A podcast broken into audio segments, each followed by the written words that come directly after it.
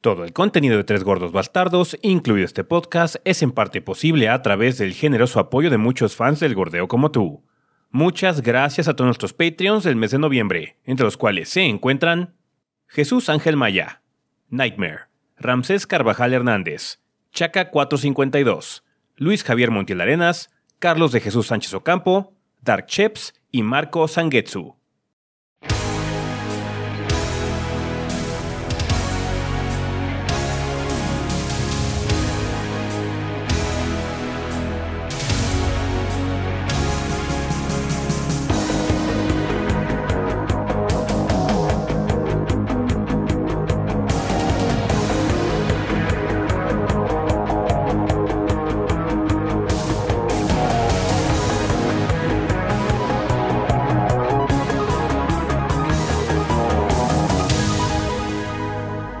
Onda, banda? Bienvenidos al podcast 369 de los Tres Gordos Bastardos. En esta ocasión. Ya lo iba a hacer yo.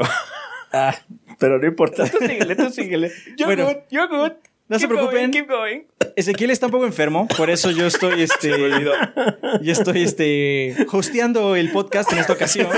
La costumbre de Ezequiel no, Sí, yo- no se la pudo. No, Me no. pidió anteriormente, oye, puedes hostearlo tú, es que estoy un poco no, enfermo. pidió- mucha mierda y se empezó a platicar de pendejadas del cine, güey.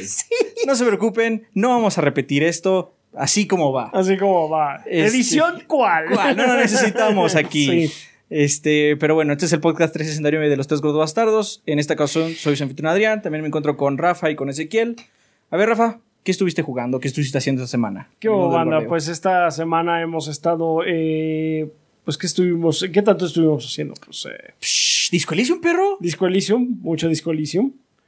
No tanto Juegazo. esta semana, pero sí. Pero sí, sí estuvimos jugando Disco Elysium, entonces, este, consíguelo, banda. Sí. Perros. O sea, yo sé que ese tipo de reseñas no son de alto impacto. No son el COD o Outer Worlds o lo que sea, pero Ujú. véanla, maldita sea, véanla. Va a haber reseña de Outer Worlds, banda. Ahorita les vamos a decir lo del calendario Una porque vez, hay muchos sí. juegos que van a salir y van a estar Y preguntando. mucha gente va a estar interesada en saber cuándo van a salir esas reseñas. Así Entonces, de una vez les vamos a decir el calendario, pero vamos a continuar como siempre. A ver, si ¿qué estuviste jugando?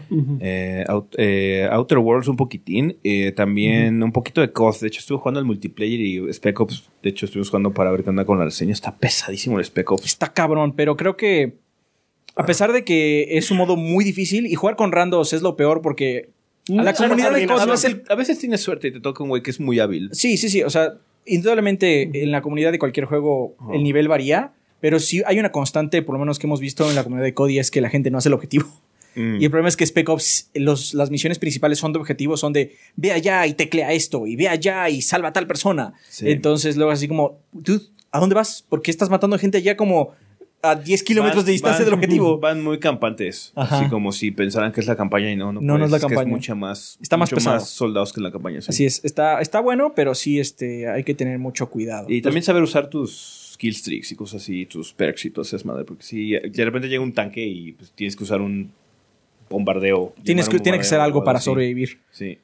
Está Entonces, bueno. Está bueno. Hemos estado jugando, obviamente, Modern Warfare. Yo también este, he estado jugando esta semana Modern Warfare. Eh, de una vez les podemos decir, el calendario de las siguientes reseñas va a ser el siguiente, someramente igual puede moverse como siempre, pero en teoría el miércoles debería, debería salir la reseña de Call of Duty Modern Warfare. Eh, hace casi 10 años no hacemos una reseña grande de un Call of Duty. Desde Modern Warfare 2. Desde. Modern Warfare 2. El primero y último que habíamos hecho hasta el siguiente. Así es. Reseña grande. Eh, obviamente yo y Kid nos hemos encargado de los De más recientes. minis. Mucho del guion está, o sea, las, la- las ideas plasmadas de, es que en el anterior vienen de nosotros. Adrián sabe. Ajá, pero eh, aún así todos estamos ahí en ese También- desmadre. también hay una perspectiva interesante porque es lo que yo te decía, que cuando yo lo agarré, así como, esta madre sigue igual, güey. Ajá, lo que sí, O yo dije, pues es que sí, igual, pero porque tú no los dejaste Ajá. jugar. De hecho, eso está también en el guion. Por ejemplo, cuando, cuando tuve que adaptarme a jugar Battlefield 4, sí fue diferente. Así como, sí tienes que adaptarte a Battlefield. Sí. Hablando de Battlefield, tiene un modo Battlefield que está espantoso. Sí. Pero Ground COD, War está COD horrible. es como andar en bicicleta, güey. Sí, sí, sí. Eh, pero bueno, entonces el miércoles debería ser la reseña de eh, Modern Warfare. Es un juego, aunque tiene mucho contenido, es más fácil de digerir que de Outer Worlds. Outer Worlds también lo estamos jugando. Sí. Es un RPG bastante denso. Queremos ver qué sucede al final, como siempre sucede con los, eh, con los juegos. De Obsidian en particular. De Obsidian en Obsidian particular, los finales de. Obsidian luego pueden hacer que el- la, la- la- la experiencia decrezca, ¿no? A veces no, a veces... Pinta los- para que no. Pinta, que, pinta para que no, pero queremos llegar a ese punto. Entonces, Sí. la reseña de Outer Worlds no es esta semana. Estamos esperando que sea la que sigue. Entonces sería COD, Call of Duty y luego en 15 días, o bueno, en 8 días después de Call of Duty nos vemos para Outer Worlds. Así es. Worlds. Después de esa, eh, todavía estamos en veremos cuál va a ser. Estamos eligiendo. Probablemente Death Stranding. Es muy posible que sea Death Stranding. No lo tenemos, ya les mencionamos. la- Las reseñas salieron. Nosotros estamos grabando el viernes, entonces empezaron a salir hoy. Pero nosotros no tenemos el título. Hemos estado leyendo que para acabarlo tienes que echarle 80 horas. Es un juego lento. Entonces es posible que se retrase debido por lo mismo. Igual, Ah, y, igual y tenemos un hueco donde no hay nada. Igual y sí, Puras o minis o igual algo así. la, alguien de nosotros que esté jugando alguna mini, algún juego que vaya a ser para mini, Lo podemos hacer grande. hacer grande. Decir, Oye, ¿saben que este está bueno? Ah, ok, pues lo empiezo a jugar y lo hacemos grande, ¿no? Había uno que tenía posibilidad que era indivisible, que yo estuve jugando, pero yo creo que no va a ser porque por el tiempo. No pude grabar yo la mini porque estuve enfermo banda esta semana. Pero ya está todo Eh, listo. Yo creo que ya la siguiente debería estar. eh, ya está casi todo listo, entonces yo creo que sí, sí va a ser mini. Otro que podría salir sería Luigi's Mansion. es posible. probablemente. Le- le- Luigi's Pero Mansion lo está, lo está checando Rafa ahorita. Ajá. Entonces, no sabemos bien cuál va a ser el calendario después de Outer Worlds. Especialmente porque Death Stranding se ve que está Muy denso. muy, muy denso. No nos queremos llevar por el hype tampoco.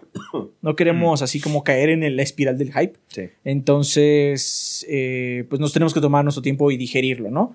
Así es. Eh, Obviamente eso significa que va a ser un poco más tarde la reseña, pero eso no es raro en este proyecto, entonces pues ya están acostumbrados. Lo, lo que queremos es que re- realmente explorar el juego, no queremos apresurar las cosas. Efectivamente, es lo mismo que pasa con Outer Worlds. Queremos saber realmente qué pasa al final, por Sí. qué este es el mensaje que está dando y si realmente llega a ser una consecuencia importante, que eso es lo que parece. Pero bueno, tenemos que llegar Sí, ¿no? sí. Sí, de hecho, el que, iba, el que va más adelante, Rafa, eh, es Rafa, y de hecho nos ha estado contando algunas cosas, y sí, se ve que sí es como parecido a lo que tiene Obsidian en general. Sí. Pero bueno, vamos a ver qué tal al final, porque también le metieron cosas como de Mass Effect. Sí, más- sí, sí. De hecho, lo, lo de tu Tienes tu nave, la Unreliable, sí, está el como chido. está padre, tienes a tu tripulación, interactúan entre ellos. Eh, pues así un adelanto rápido, ahora sí que como reseña en progreso, si quieren, así un poquito. Una cosa que me gusta mucho a mí es eh, que tus compañeros no nada más están ahí de adorno cuando te acompañan, porque ahora puedes tener dos compañeros que te están ahí siguiendo y cuando tú estás eh, en conversaciones ellos pueden eh, meterse a opinar y los NPCs con los que están hablando sí les contestan, sí, Sí son alguien. Sí son alguien. Sí. Ajá. Y incluso te pueden ayudar si tienen. eh, porque dependiendo del compañero que tengas, te ayuda en tus eh, skills. O sea, si llevas a Si Parvati. eres, si eres un eh, bruto y. si eres un bruto y no sabes hablar, te- a lo mejor te llevas al, a, Y ese güey puede a ayudarte a Sammy, resolver el pedo, ajá, sí. a Max y él te puede ayudar a resolver el pedo. Exacto. Pues sí. Entonces, bueno, ese va, ese va a ser el calendario. Ese También sí. les debemos una de Balfaris, Sí. Eh, que muy mini. posiblemente yo tome. Sí. Ezequiel iba a ser, pero pasaron unas Se cosas. atravesó indivisible y me enfermé. Ajá. Y se enfermó, entonces quizás yo me dedique a Balfaris, igual yo hago la reseña de Balfaris. Está bueno. No lo dudo. Este, se ve interesante. También cuando dieron el, el anuncio me interesé por él. Eh, y pues, les- generalmente no les decimos cuál es el plan, porque a muchos de ustedes les gusta la, emoción, sorpresa. la- el misterio. Pero ahorita están saliendo muchos títulos y muchos títulos que a ustedes les llama la atención. Entonces, bueno, quieren saber nuestra opinión al respecto. Entonces, por eso lo estamos haciendo ahorita en esta época tan eh, densa. Congestión. Gestionada. Y Antes de que pregunten también, después de Death Stranding o Luigi's Mansion o lo que sea, va a haber de Pokémon. Sí, la de Pokémon es un hecho, ya les habíamos prometido porque les dijimos que cuando saliera uno de este Consola consola, grande. grande. pues le toca, ¿no? Entonces, igual se va a tardar porque pues, no lo tenemos. Eh, entonces, pues ahí está, ¿no? El único que les podemos decir que ahorita no tiene reseña grande es eh, Doom Eternal porque lo movieron. Y, e Indivisible. Indivisible está ahí en, En en- mini. en el limbo, pero seguramente va a ser en mini. Yo creo que va a ser Sí. mini, sí. Pero bueno, eh, también este... Ah, antes de la cámara. Ah, sí, este, por cierto, estamos grabando con una nueva cámara. Ah, Esta nueva cámara la compramos para los streams. Ya saben que los streams originalmente nuestra cámara era 720, era una webcam. Sí. Eh, y cuando hacemos podcast y eso se ve algo borroso. Compramos una nueva, eh, con obviamente pues, lo que tenemos de aquí del proyecto. Más que nada por el Java y todo eso. Efectivamente. Y pues está muy buena. Salió muy buena. Eh, a ustedes les gustó mucho la calidad que ha tenido los nuevos streams. Entonces decidimos ver si funcionaba también para el podcast debido a que nos ayuda más fácil a la, transferencia de datos. Entonces, díganos por favor en los comentarios si les está gustando la calidad. Si no, podemos regresar a la otra, para eso la tenemos. En todo caso, ya de, pues ahora sí que los que sigan el contenido de los gordos en general ya debieron de haber visto el Gordos Juegan el primero. Sí. Ah, sí, el de Entonces Ninja ya Saviors. el de Ninja Esa también se Saviors, grabó esa con también ella. se grabó con esa cámara. Yo sé que no se eh, lo suele ver mucho porque es el recuadrito de ahí abajo. Esta es como que la prueba de fuego. Eh, Sí, sí, pero esta es la que Ujú. van a ver así todo lo que puede dar Así esta es. cámara. Y lo vamos a usar para los Jedi porque es mucho más cómodo tener esta cámara, es más pequeña. eh, y bueno, cuando compramos la otra cámara, obviamente las cámaras 4K eran como muy raras. Sí, muy ahora, ya, caras. ahora no son tan Ya raras. son más comunes, entonces ya esto la podemos conseguir para que grabe directo en la compu, no tener que andar moviendo tarjetas y pendeja ese siempre es un riesgo de que se joda algo. Así es, pero bueno, entonces por favor coméntenos si les gusta la nueva calidad, si les funciona o si no, pues podemos regresar a la otra, para eso está también. ¿no? Así Sí. es. También ya de haber salido el Java finalmente de Real Life, Sí.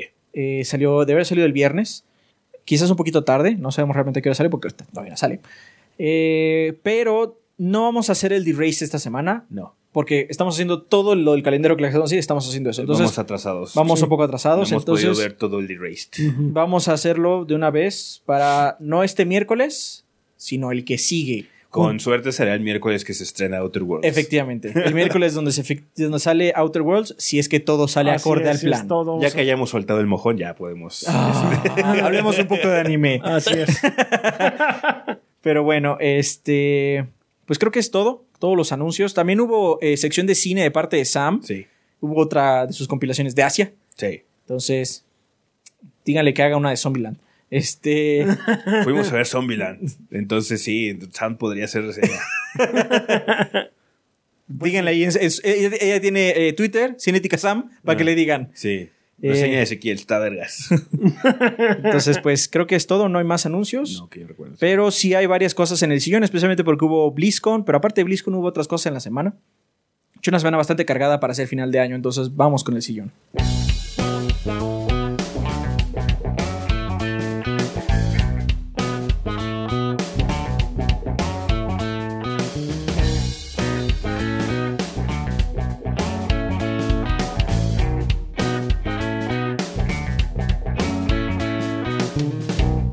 Bueno, banda, estamos de regreso ahora con el sillón. Pasaron varias cosas en la semana, eh, muy cargada para ser final de año. Generalmente ya nada más salen pues, trailers y...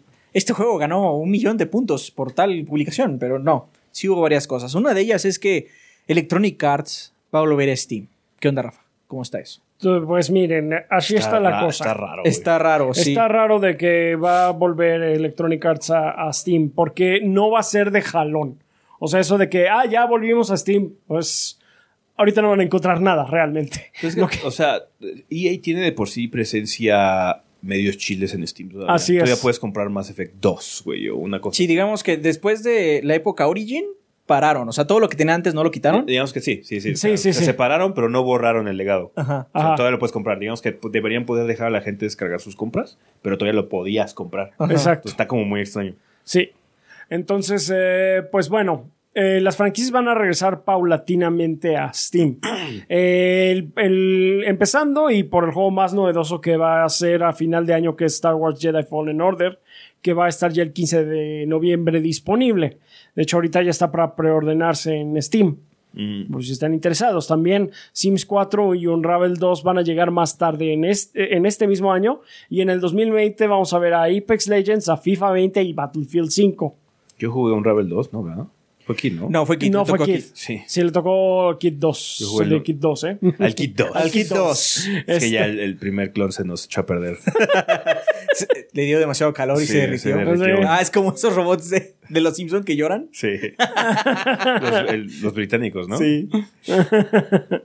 Este, ¿qué otra cosa? Ah, bueno, en primavera del, 2000 del 2020 los usuarios ya van a poder suscribirse al servicio EA Access vía Steam. Ok.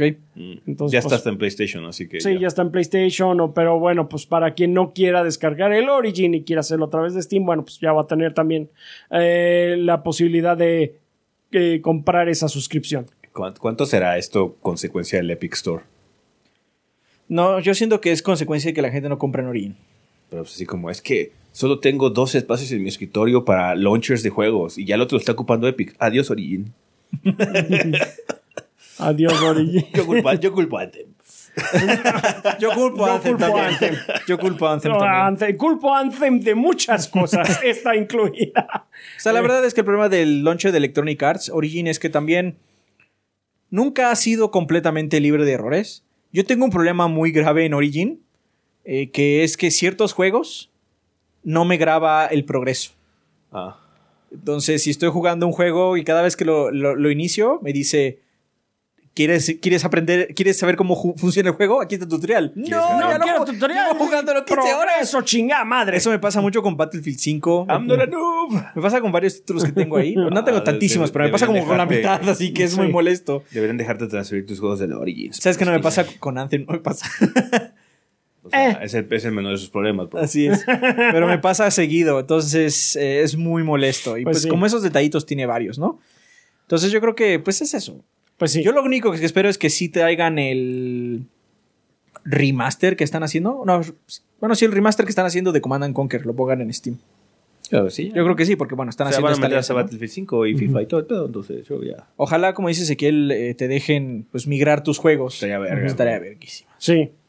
Am, y Gabe Newell estaba muy contento. Ah, no lo dudo. ¡Oh, más dinero! Más dinero, sí. Ese dinero de FIFA y las loot boxes, sí, dame un poco eso, pe. Eh, y ah, EA aclaró que los jugadores de Steam y Origin van a poder jugar juntos. No dio detalles al respecto, pero dijeron... Ah, PC, Ay, no mames. Es PC, PC. Sí. Pero bueno, eh, noticias un poquito separadas de esto. Pero me parece ser que Blitzchung eh, El jugador que Blizzard- protestó en, en el torneo de Y fue Hearthstone. baneado. y fue baneado. baneado por seis meses. Ya fue recluta- reclutado perdón, por un equipo profesional de Hearthstone. Ajá. ¿Qué onda, Ezequiel? Pues mira, el, el equipo eh, Tempo Storm anunció la inclusión de este jugador de Hearthstone que se hizo popular de la noche a la mañana por la protesta que hizo en un torneo del Asia del Pacífico, la región de Asia Pacífico de, de Hearthstone. Em, lo interesante fue la razón que dio el equipo por la contratación que dice, creemos ante todo en apoyar a los jugadores y alentarlos a hablar de las cosas que más los apasionan. Con, eh, fue el CEO de Tempo Storm, que es Andrew Yayuk, que dice, valoramos la integridad, Yanyuk, perdón, valoramos la integridad y el carácter de nuestros jugadores tanto como, si no es que más, sus victorias en los torneos. Básicamente es, este güey se ve que tiene pasión y se ve que Queremos gente con pasión en nuestro equipo. digamos que eh, ya es, lo que les comentamos cuando estuvimos platicando de esta situación de Blitzchung, que eh, a final de cuentas uno cuando tiene algún tipo de agrupación o proyecto o lo que sea, tienes algún tipo de idea o guía moral, porque tratas de reflejar tu personalidad con respecto al proyecto que creas, ¿no? Se ve que Tempo Storm conectó muy bien, a estar como muy de acuerdo en lo que va a estar pensando el señor de Blitz, Blitzchung. Entonces, pues, les gustó la forma en la que se hizo popular, además de que va eh, a llamar la atención por lo mismo de que ya Blitzchung es más popular. Lo que se comentó es que también por el hecho de que no puede participar en los siguientes torneos, eh, se mencionó que él va a tener como una, una presencia muy grande en Twitch o en Ujú. streaming. en No, aparte, general. al final del día el equipo, si es un equipo, el equipo pues practica entre ellos mismos, ¿no? Sí, Entonces él puede sí. estar ahí echando el coaching también. Blitzchung tiene una, una ventaja, por ejemplo, con respecto a los casters, que los casters sí se dicen en una situación muy mierda porque los casters no pueden hacer básicamente nada Sí. más que dedicarse a otras... a, a otro- Yo, a otro- me iría, a otras yo ya- yo compañías. me iría a otro juego. ya, otras plano. compañías, se tiene que ir a otra compañía literalmente. O me sea, iría no puede ser Magic o nada de whatever, ajá. Ah, hablando de Magic, ahorita, abordamos rápido lo de Magic. Sí, este, sí, sí. Y pues básicamente Blitzchung, eh, desde que se, se, mos- se anunció la reducción y el regreso de su, la reducción de la sentencia y el regreso de su prize money, él se mostró muy agradecido con Blizzard. Eh, ha, dicho que, pues bueno, que agradece mucho y que va a manejarse de mejor forma para la próxima vez, ¿no? Supongo que eh, es como el middle ground que todos esperamos que es que, ¿sabes qué? Blitzchung estuvo bien, pero quizás le estar pensado mejor. Blizzard espero que maneje mejor las cosas si es que voy a suceder un incidente. De hecho, vamos a hablar eso en la, en la BlizzCon un poquito. Pero eh, Blitzchung parece ser que está aprovechando esta fama que generó eh, todo el incidente para, eh, pues, denotar que, pues, eh, bueno, va a hacerse más famoso, pues, aprovecharla, monetizarla de alguna forma. Pues sí, de alguna forma, ¿no? No- Sí. Ahora sí que Blizzard hizo esto solito. Sí, Así entonces él, él planea regresar a la escena de Hearthstone cuando ya acabe su baneo. Así es. Ahora bien, eh, parece ser que hubo otra protesta, Sí, en, pero ahora en un torneo de Magic. de Magic, sí. Y los desarrolladores dijeron, Wizards of the Coast dijo que estuvo bien. no hay problema. No hubo problema alguno. Uf. Entonces ahí les dejó la ficha a los de Luis a ver qué onda. Ahí, ahí ya va a depender mucho de cada compañía. cada o sea, compañía. digo, entiendo perfectamente que, que sea una política. Digamos que el problema que tuvimos ahorita es que no había antecedente y que Blizzard reaccionó muy mal. Entonces, Sí, ya lo eh, dijeron. sí, ya de hecho en la, en la, en la BlizzCon. Ahorita que de hablemos de la. BlizzCon vamos a mencionar eso porque sí. Pero bueno, ahí, ahí se ve mucho la diferencia de los intereses monetarios que hay adentro, ¿no? Porque Wizards of the Coast no estoy seguro cuánta influencia tenga de agentes chinos. Mm, Supongo que menos. Entonces, eh, sí, fue muy flagrante y sí fue de. Sí, yo no, no. Y obviamente Epic sigue hablando. Le- El, caso de Epic es, es un poquito hipotético porque es básicamente. No ha su- sucedido. Su, diciendo, no, si esto pasara no habría pedos, pero pues no ha pasado No ha nada. sucedido. Entonces, sí. Eh, pero sí, va a, ser un, va a ser una época interesante en el mundo de los esports porque, eh, como ha sucedido también en el mundo del deporte a lo largo de los años, este tipo de protestas se van a dar porque a veces estos foros eh, se prestan para que haya manifestaciones de esta índole. Desde, por ejemplo, la clásica foto que tenemos de los Black Panthers alzando el puño negro y cositas así. Entonces, es inevitable. Los deportes, eh, tanto esports ahorita actualmente que se han vuelto tan populares, Sí, reflejan mucho a la sociedad y están plagados por personas. Entonces, Ajá, pues es que solo juegan gente. Ocurre desde antes, o sea, no es la primera vez que hay protestas, ni siquiera eh, en la actualidad, o sea, no, no, no solo en los esports. o Ajá, sea, entonces es, puede eso ser es- en la NFL los jugadores Sí. que se que se hincan. Sí, sí, sí. También. Ya no ha pasado, pero porque este también lo manejaron terrible. Ese Este, También lo manejaron de la verga, pero pues sí. eh, pero bueno, se- se- vamos a ver qué sucede. Más que nada por ahorita por el cambio también que, bueno, la disculpa que ofreció Blizzard en la, en la, en la BlizzCon. A ver qué sucede, porque Sí. se- me temo que vaya a ocurrir otro incidente, eh, eh, porque siento que va a ser inevitable. Sí, yo Eh, también lo creo, porque después de, de- de eso, o sea, vamos a ver un poco con un poco más de detalle qué hizo Blizzard durante la BlizzCon. Pero el caso es que, pues sí, está básicamente diciendo que ya no va a, con- a cometer ese mismo error. Entonces No yo dijo, no dijo eso. bueno, Dijo, vamos a ser mejores. Vamos pero a no te ser mejores, vamos a ser mejores. De una vez Entonces- hablemos porque estamos hablando bueno, de pues eso. ya que estamos hablando de eso, Este, entonces sí. La BlizzCon fue este viernes. De hecho, la razón por la que estamos grabando esto un poquito más tarde es porque nos esperamos a todos los anuncios de BlizzCon. Sí. Y arrancó con una disculpa por parte de las cabezas Sí. eh, de Blizzard diciendo que, bueno, primero que se, perdón, así, generalmente las disculpas corporativas nunca dicen la palabra perdón porque no son disculpas, son Sí. excusas. Que de hecho fue el texto que vimos cuando se bajó la sentencia de BlizzCon. No hubo ningún tipo de disculpa. Sí, disculpa no, no, solo no. es una excusa. En este caso se dijeron las palabras completas, Ajá. pidió una disculpa, las cabezas dijeron que van a tomar En responsabilidad de sus particular fue J. Allen Brack. Ajá. Entonces, que es el CEO él va, de Blizzard. él ¿no? va a tomar responsabilidad de lo que pasó, que actuaron de manera lenta, torpe, lenta y rápida a la vez. O sea, O sea, fueron muy rápidos en banear. fue muy rápido en banear y fueron lentos en comunicar. en comunicar qué está pasando. Ajá. Y básicamente, bajo sus palabras, dijo que fueron torpes al respecto, ¿no? Eh, una de la, uno de los mantras de la compañía y de sus juegos es ser mejores, Y tener- liderar li- responsablemente. liderar responsablemente. Ellos mismos sienten que no lo hicieron. Entonces, bueno, es una eh, disculpa bastante cuadrada, Ajá. formal. Obviamente es una compañía. Ellos mencionaron que iban a ser mejores, esos bajo sus palabras, vamos Sí. a tratar de ser mejores. No dijeron que no iban a repetirlo, solo que lo iban a tratar de hacer mejor. Sí. Que lo iban a hacer mejor y este. Y pues simplemente Y pues este, van, vamos a ver una, un nuevo Blizzard en este, en este, en este pesar, ¿no? En este Sí, camino. Digamos que no tratando de incitar que suceda, obviamente, pero yo creo que va a ocurrir Yo creo que algo. acaba de dar el pie. Con Va a ocurrir algo porque Sí. tiene que tentar las aguas. Porque Sí. te digo, es inevitable. O sea, hay gente a la que no le gusta este tipo de situaciones y está bien, lo comprendo perfectamente, entiendo mucho el punto de vista, pero también cuando no respetamos el derecho de las demás personas corremos el riesgo de oprimir.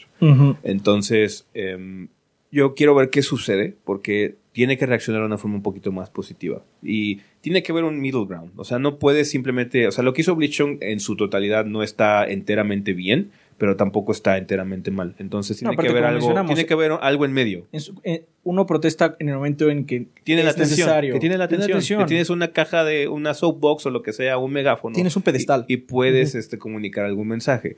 Eh, eso es lo que, eh, digamos, eh, es casi inevitable que vuelva a ocurrir en algún escenario, ya sea de esports o de deporte o lo que sea. Con cualquier cosa. Entonces vamos a ver cómo sucede, porque ya depende mucho de la filosofía de cada compañía, Blizzard se ve que está medio en contra o muy en contra, entonces vamos a ver qué ocurre en los Pues- siguientes años porque pues vamos a es ver- importante. Ujú. Es Va- importante no, no quitar el dedo del renglón. No, no, vamos a ver qué pasa. Propues- protestas afuera. Mucha gente llegó de Winnie Pooh. Está- están dando. Fun times. Sí, estuvo divertido. Est- estuvieron dando camisetas y todo. Obviamente, dentro de la keynote no hubo. Eso estuvo muy controlado. Sí. Pero bueno, en la keynote se hablaron de algunos juegos, algunas cosas interesantes, algunas que realmente no nos importaron, entonces no las vamos a mencionar. Pero bueno, lo, lo que más llamó nuestra atención fue Diablo 4, obviamente. Eh, Una queja muy extraña que mencionaron, básicamente dijeron, es que el 3 estuvo muy colorido, muy raro. Pero fue cuando lo anunciaron, ¿no te acuerdas que dijeron que querían darle un poquito más de color al mundo y hicieron los spoofs con el pinche logo de Diablo con My Little Pony y todo eso? O sea, Pero bueno, sí lo tomaron muy a, muy, muy, muy a pecho. Se lo tomaron a pecho. lo y- que sucedió con Diablo 3 es que es como que se aproximó más al diseño de WoW. De wow, sí. Entonces, Diablo, Diablo tenía un diseño más. De hecho, ahora que vimos el 3 dije, eso, eso parece Vermintide. Sí, Yo, te- güey". yo- no, yo dije, es que eso es Diablo 2. Sí, eso parece Sí, de hecho sí, En- este, en realidad, es más sobrio. En, en en gen- general, Diablo 4 se siente que es más un regreso a Diablo 2. Ujú. eh, Diablo, Diablo 2. Diablo 2 en especial, porque Mm. Diablo 1... Diablo 1 era de plastilina. Ajá, sí. Ah, sí. Era, tenía un estilo gótico indudablemente, Sí, sí, pero todavía le faltaba formar su propia identidad. Sí. Diablo 2 Ajá. tiene una identidad como tal. Eh, se siente un juego, a falta de otra palabra, muy legacy, muy delegado. Porque aparte las clases que mostraron, de hecho, son clases legacy. Bárbaro, que siempre está. Mago, eh, que es Sorceress. Las Sorcerers. Ajá, sí. y el, El druida, druida. Que esas tres Se clases son. en oso. Sí, esas tres clases son de Diablo 2. Ajá. Druida es de la expansión, pero aún así es de Diablo 2. También lo que tiene es que el, el combate se ve mucho más deliberado que en Diablo 3. En Se Diablo siente 3 que- Se sentía como que hilabas mucho las habilidades y todo como corría aquí, como que cuando pegas tiene como más impacto. cuando pega, siente que le está pegando a un enemigo, Ajá. no a un área, Sí. como sucede en Diablo este, En Diablo 3 3. sí en le Diablo 3 pegas, áreas, pegas áreas. Ujú. En Diablo eh, 2 no, en Diablo 2 tienes que ir seleccionando, tienes habilidades que pegan en área, obviamente, pero generalmente vas uno por uno, uno por uno y se siente igual. Va a haber algunas secuencias de en caballo también, el mundo es mucho más sobrio. Eh, parece que va a tener que ver algo con Lilith, pero Sí. bueno, este, la verdad es que no estamos muy seguros de la historia de Diablo porque cambia constantemente Sí. Tiene que ver con el final de la expansión. eh, Que no vamos a decir porque spoilers, pero este pues, Diablo está de regreso, ¿no? Va a llegar Play 4, Xbox One y PC. ¿Quién Es- sabe cuándo? Quién sabe cuándo, pero di- da- Hubo- dado los, dados los, este, las consolas que están diciendo, seguramente va a ser el próximo año. También podría ser placeholder, o sea, ahorita, Igual dicen- digamos, si tienen la intención de sacarlo el año que entra, pero Igual y no si lo acaba saliendo en el 21, yo creo que ya pasan a Play 5 y Xbox Scarlet, ¿no? O en Así todo es. caso las dos. Bueno, pues en teoría debería poderse. Sí. También eh, se anunció Overwatch 2, ya estaba muy sonado esto desde hace tiempo. Ujú. Overwatch 2, de una vez le decimos, va a ser Play 4, Xbox One, PC y Switch. Y confirmado ya por Confirmado por Bethesda eh, que va a ser Por Switch. Blizzard. Bethesda así, ¡ah, yo les digo!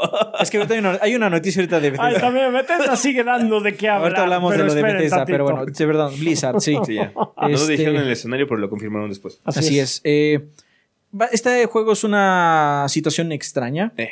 porque todas las personas que hayan jugado Overwatch 1 van a poder migrar su contenido a Overwatch 2. Eh, Ya saben, personaje. to- todo está desbloqueado, pero lo que no tienes desbloqueado son trajes y eso. Eso lo vas a poder pasar de alguna forma a Overwatch 2. Supongo que es con tu cuenta.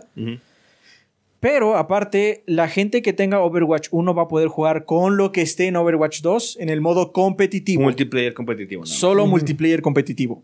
Overwatch 2, como tal, como juego standalone, va a tener, obviamente, el competitivo, pero también va a tener eh, PvE. Sí. Va a tener misiones. Va a tener, va a tener misiones de campaña, básicamente. Ajá. Que va- se van a poder jugar siempre. Ya ven que los eventos de Overwatch generalmente el PvE era por temporadas. Halloween y una por verano y, y se acababan en una semana o dos, ¿no? Bueno, generalmente en tres semanas. Sí. Ahora no, eh, Overwatch va a tener PvE como tal, ¿no? Eso no lo vas a poder jugar en Overwatch 1. Pero si sacan un personaje, por lo que ellos dijeron, de Overwatch 2, va a aparecer también en el 1 para el competitivo. Básicamente lo que están diciendo es que el ecosistema de multiplayer va a ser como El su, mismo. su propia cosa y vas, si tienes Overwatch 1 y no te interesa el PvE, vas a poder seguir jugando.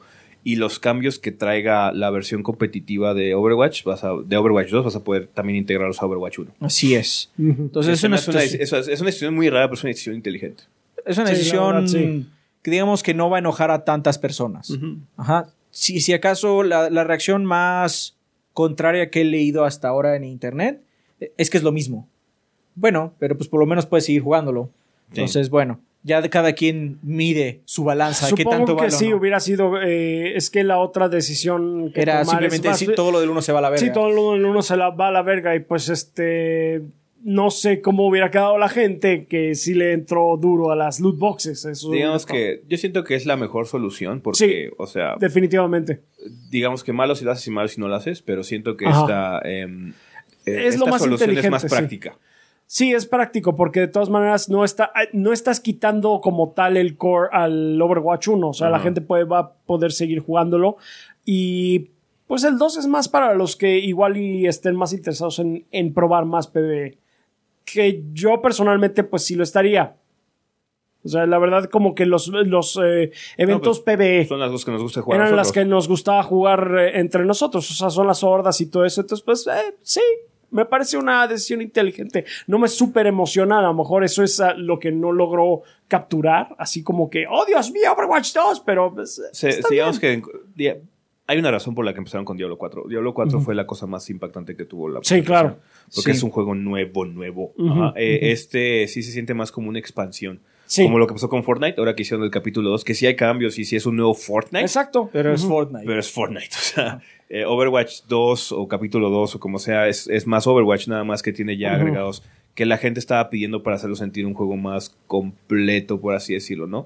No tiene una campaña como tal, pero tiene como campañitas. Que Sí, tiene, tiene escenarios PvE. Además de que también ya tiene algunas funciones extras. Ya ahora puedes personalizar los poderes de tus personajes. No he entendido muy bien si es nada más en PvE. Yo entendí que era solo PvE, que si subes de nivel tu personaje dentro de PvE y puedes elegir ciertas habilidades separadas. Igual entendí mal. Ha Eh, estado muy vago, pero igual y con- conforme transcurra el fin de semana ya ustedes tienen más información. Manda, nosotros estamos con la información que se soltó el viernes. Entonces puede ser que en algún panel o algo así se haya Se especificado soltó el viernes más. y casi nada más de inicio. Sí. Así También es. mostraron un nuevo, un nuevo trailer, o bueno, más bien anunciaron la nueva expansión de World Wow. of Warcraft, de WoW. Shadowbringers. Este, Shadowlands. casi- Shadowlands. Se llama Shadowlands. Eh, sale, en el trailer sale Silvanas peleando contra Asumo Lich King. Yo la verdad es que yo ya no me sé bien el lore de WoW. Sí, leí Una un poquito, sí es el Lich King. Ajá, sí, es el- de este- hecho es el sucesor de Arthas. De Arthas, ok. Este, yo ya dejé, yo, de hecho, yo, yo me fui de WoW en la época de Wrath of the Lich King. Ujú. ¿Sí se llama así la expansión? Sí. Eh, entonces, pues, yo hace mucho tiempo. Eh, pero bueno, obviamente esta expansión va a traer eh, una, nueva, una nueva área, calabozos y un aumento de level cap. Parece ser que lo que sucede es que vas a ir al otro lado. Se abrió un hoyo en la realidad. Básicamente no, parece ser que lo que la gente está diciendo, no sé si entendí mal, Ah. ya me dirán en los comentarios, es que vas a ir a, a donde están los muertos. Al más allá. Al más allá. Vas a ir más allá. Ya. Entonces, bueno, de WoW no sabemos mucho, pero se ve interesante, ¿no? Entonces, pues, ahí está. Shadowbringers. Yes. Eso fue lo que... Más allá no- casualmente no se llama The First. Eh, de BlizzCon hubo otras cosas como Arcade, donde se probar algunos juegos viejos de, de, de la compañía y algunas cosas de Hearthstone, eso, pero expansiones de Hearthstone. De hecho, lo que va a tener Hearthstone es que va a tener un nuevo modo inspirado en, el- en los autochest y cosas así que se hicieron como populares. Entonces ya va a haber un nuevo modo extra, además de que va a haber una conclusión para las campañas que estuvieron hace poquito. Entonces, o sea, más Hearthstone. Lo más raro de Hearthstone es el modo ese como tipo autochest. Mencionaron también algo de StarCraft, ¿no? Creo. ah, no, ese no lo vi. Es que justamente ahí tuve que salir. No sé. Entonces, ya no lo vi. la verdad ya no, no pudimos ver tantísimo. Pero estas son las Los cosas tres- que Las más. tres cosas grandes fue la expansión de WoW, eh, Diablo 4 y Y Overwatch 2. Eso es como que lo que importa. Lo demás Sí. como para la gente más metida en estos desmadres de los Blizzards. Así Entonces, es. sí. Así es. Y pues bueno, eh, pero no se preocupen, no hay temor porque Fallout 76 sigue dando decir. De que se sigue dando de qué hablar. ¿Qué? ¡Oh, Joy! Dinos, Rafa, ¿qué Oh, pasó? Bueno, bueno, ¿Qué pues hicieron ¿qué estos güeyes ahora? Ahora, ¿qué pasó con Fallout 76? bueno, pues resulta que eh, en Australia eh, Bethesda tiene un problema. y el problema Oh, es no. que en Australia las leyes pro consumidor son mucho más estrictas. Son, eh, sí ayudan al consumidor. Entonces ahorita lo que está ocurriendo es que se decretó que Bethesda va a tener que dar un reembolso a la gente que haya comprado el juego de a partir del 24 de noviembre del año pasado y hasta el 1 de junio de este año, quien pida reembolso se le tiene que dar. A huevo. Tal cual, a huevo. ¿Por qué? Porque la comisión menciona que si un consumidor ha comprado un producto que tiene un defecto que se ha convertido en una falla total, la ley del consumidor australiana les da el derecho de pedir una reparación, un reemplazo o un reembolso. Reparación, Bethesda de- ha, ha demostrado que no puede, no, de- no son competentes para hacerlo. Un reemplazo, ¿para qué quieres otro Fallout 76? Solo hay uno. y un reembolso, pues sí. De- ahora sí que la única... Bueno, bueno, eso, o sea, cuando tú pides un reembolso es básicamente si estás renunciando a jugar el juego y es lo que va a Uh, pasar. no. Oh, no, no, ya no voy a poder jugar Fallout 76. Ay, no. Qué basura. Qué malas noticias. Venga, deme mi dinero ya. Sí. Entonces, pues sí, Zenimax tuvo que admitir que el juego tenía problemas y que básicamente habían violado la ley del consumidor de Australia. Fun time. No sabemos Fun cuántos de ustedes son de Australia, banda, pero si No uno, creo que es- muchos. No, si no, uno no, de no. ustedes es, Australiano y cometí. ya sabes qué hacer. Sí. Ya sabes qué hacer, pide tu You have reembolso. the power, man. Güey, no mames. ¿Qué diremos la semana entrante? A ver, digo, en Oye, el sí, próximo no mames. episodio. ¿Qué es que pedo? no mames, han sido tres ya. Tres. Seguiditas. Pues es que empezó a hacer mamadas ahorita Bethesda, güey. Sí. Espérate cuando lleguen los NPCs humanos. Van a llegar con un chingo de errores. Uy, va a rom- van a romper el Sí, juego. humano, mátame, por favor. Hay un error. Me Si hablas- existir. Si hablas con un PC pierdes todo tu Sí, progreso. borra, borra tu caja, güey, o whatever. No sé. Va a ser algo así. Todos ustedes están Estoy, regresan estoy- a estoy muy uno. sorprendido de la incompetencia Sí, que en este juego. no está está cabrón. Este sí es un este es un basurero en llamas, pero que no se ha apagado. Pero bueno, sigamos. Eh, la última noticia que tenemos es que Death Stranding va a llegar a la PC en 2020. Así es. Eh, ya se había contado de esta. Bueno, ya se había especulado mucho por Había rumores. varios hints que tenía anuncio. mails por ahí que se mandaron que no debieron haberse mandado. Ajá. Entonces, pues, ¿qué nos puedes decir, Ezequiel? Pues nada, pues, eh, Death Stranding en PC para el año que entra, eh, publicado por 505 Games. Así como, ¿what? Eh, Ellos están agarrando muchos juegos que inicialmente eran como de un publisher directamente de una plataforma. Y dice, pues yo me encargo de los demás, pero no te Está bien, preocupes. eh, Ujú. no sabemos cuál sea así como que el business deal en ese sentido, pero bueno, desde el principio también nos había comentado mucho sobre la exclusividad de Death Stranding como franquicia. Se notaba que era como propiedad de Kojima Productions, no tanto de Sony. Entonces, eh, eh, pero algo que sí hay es mucho dinero de, din- dinero de Sony y tecnología de Sony. Entonces, yo creo que van a recibir Una su tajada. cada- por cada copia de, de Death Stranding en PC. Pero, pues bueno, vamos a tener que esperar un- un- unos meses, como 6, 7, porque va a llegar hasta el verano, si todo sale bien, obviamente. Ahorita el juego se va a estrenar el 8 de noviembre en PlayStation 4. eh, entonces va a estar exclusivo como unos meses nada más. Entonces, pues no está tan grave para la gente que tenía como mucha. Le llamó mucho la atención Death Stranding, pero no quería comprar su Play 4. Y ahora Pueden esperarse un poco más. Entonces está bien, está bien. Mucha gente empezó a especular en que no, a huevo, ya, este, van a llegar todas las franquicias de Sony a PC. No. Death Stranding es como una especial. es- Este sí. Así estaban diciendo con Zero Bloodborne y nunca salió. Sí. eh, esta, esta, Ya. esta franquicia es como especial. Esta franquicia no es de Sony como tal. Es de Kojima Productions. Eh, digo, sí tiene mucho funding ahí. Es como Street Fighter 5. Ajá, entonces sí, eh, digamos que no se siente raro que llegue a PC. Entonces ahí lo tienen, manda si se quieren esperar para jugar la versión de PC, supongo que va a tener ray tracing y quizás. Aunque no sé. No, no lo creo, Por el, por el por el engine. engine del, décimo engine, quién sabe. No, yo lo que, lo que va a tener es quizás este, un poco más de Bueno, contenido. no sé, igual le dieron una versión nueva porque como el Play 4 sí va a tener ray tracing, igual y les dieron un update al décimo engine. Play 5. Digo, el Play 5, pero Sí. si el Play 5 va a tener ray Así tracing. como, ¿cómo? ¿Con software? Es con software. el ray tracing está en la nube. ah, no. Pero bueno, para que salga Death Stranding en PC, Ajá. Falta mucho porque es verano del 2020. Así pero esta, esta semana va a salir el 5 de noviembre Just Dance 2020 para el Wii, Nintendo Switch, Play 4, Xbox One y Stadia. Güey, Stadia. No sale para el Play 2, güey. No, Qué descaro. qué descaro. Sí. La cobardía de este pueblo. Mario and Sonic at the Olympics Games Tokyo 2020 para el Switch. Ah, yo pensé que había salido, güey. Yo también pensé que había salido, pero también, nos pero, pues, equivocamos. Ese, ese, ese dice juego de kit por todos lados. Sí, bien cabrón.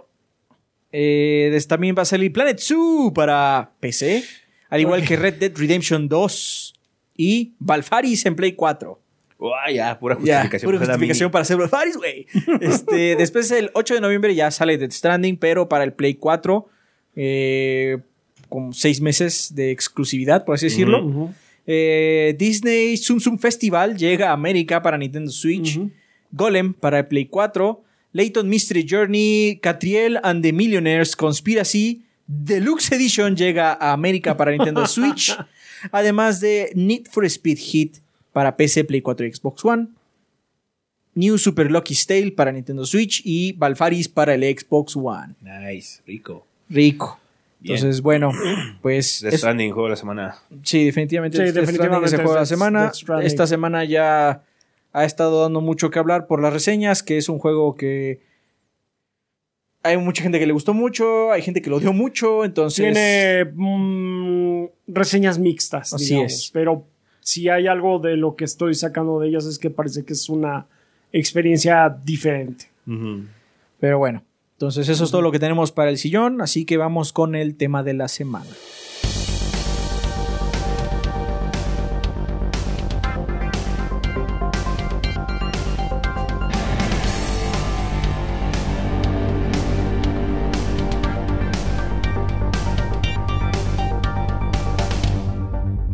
Bueno, banda, estamos aquí de vuelta con el tema de la semana y como siempre vamos a comenzar con la vida después del podcast, episodio 368, Country Roads First. ¿Qué onda, Rafa? Bueno, pues tenemos dos comentarios aquí. Primero de Adair88 de la página que dice: Hola gordos y banda en general. Aquí dejando algunos pensamientos respecto al tema de Fallout 76. Muchos fanáticos de la saga realmente tenían esperanza de que el juego mejorara con el tiempo y pudieran disfrutar de todo el contenido que hayan sacado. Lamentablemente, cuando anunciaron una suscripción, fueron, eh, sintieron un golpe bajo demostrando que se aprovecharán de los fans tan aguerridos a ellos, quitándoles hasta el último centavo que tengan. Es realmente Es como los impuestos en Sí. México, güey. Bi- Bien cabrón. Exactamente. Hay servicios que dan mejor contenido por un precio menor. Me hubiera gustado que actualizaran el juego como en Destiny 2, que fuera free to, free to play, perdón, free to play, y todo, y aquellos que hayan comprado el juego anteriormente se les recompensara de alguna manera, cobrando únicamente futuros DLC. Sí, quizás no sea tan correcto, pero si querían monetizar, monetizar su juego hubiera sido mejor una, eh, una, hubiera sido una mejor opción y no generaría tanta polémica. Cabe recalcar que de hecho el juego ya estaba monetizado. Tenía la, Tenía la, la- la- el- la- ¿cómo se llama? La tienda de Atoms. Sí, pero si lo querías manejar como servicio con Sí. suscripción, pues mínimo es free to play. Mínimo es free to play, o sea, Sí. está puerco. No Está sé cabrón. qué pedo, o sea, no, no sé en qué junta de directivos se dijeron esto y todo el mundo se dio las manos y dijimos, esto es un excelente esto, plan. Esto sí, esto nos va a hacer We're todavía gonna más. need a new subscription model. We're gonna need- subscription mother. Ahí, me necesito mi Cadillac. Este. Es que no sé. No, sí, es que no sé qué pasó ahí. Dándose las manos diciendo, este es un plan perfecto. Y nadie de todas esas personas levantó la mano y dijo, creo que esto es estúpido, señor. Ajá. Creo que es esto. Quizás lo mataron en ese momento y se lo comieron, Sí, pero sí, bueno, se lo estamos parafraseando. Así es. Muy bien. Es difícil defender las acciones de Bethesda durante los últimos años han demostrado poco interés en su comunidad y es triste ver cómo ha ensuciado su imagen. Solo el tiempo dirá si de verdad esperan redimirse. Voy. Eh, bueno, eso es todo de mi parte. Podrían mandarle un saludo a mi amiga Shir. Adoro su mini, adoró su mini reseña de Gris. Ah, pues muchas gracias. Saludos, Shir. Este, díganle que siempre se rifa en sus maquillajes y que algún día espero trabajar en algo con ella. Pues Ahí ahí, lo lo tienes. Gracias, Shir.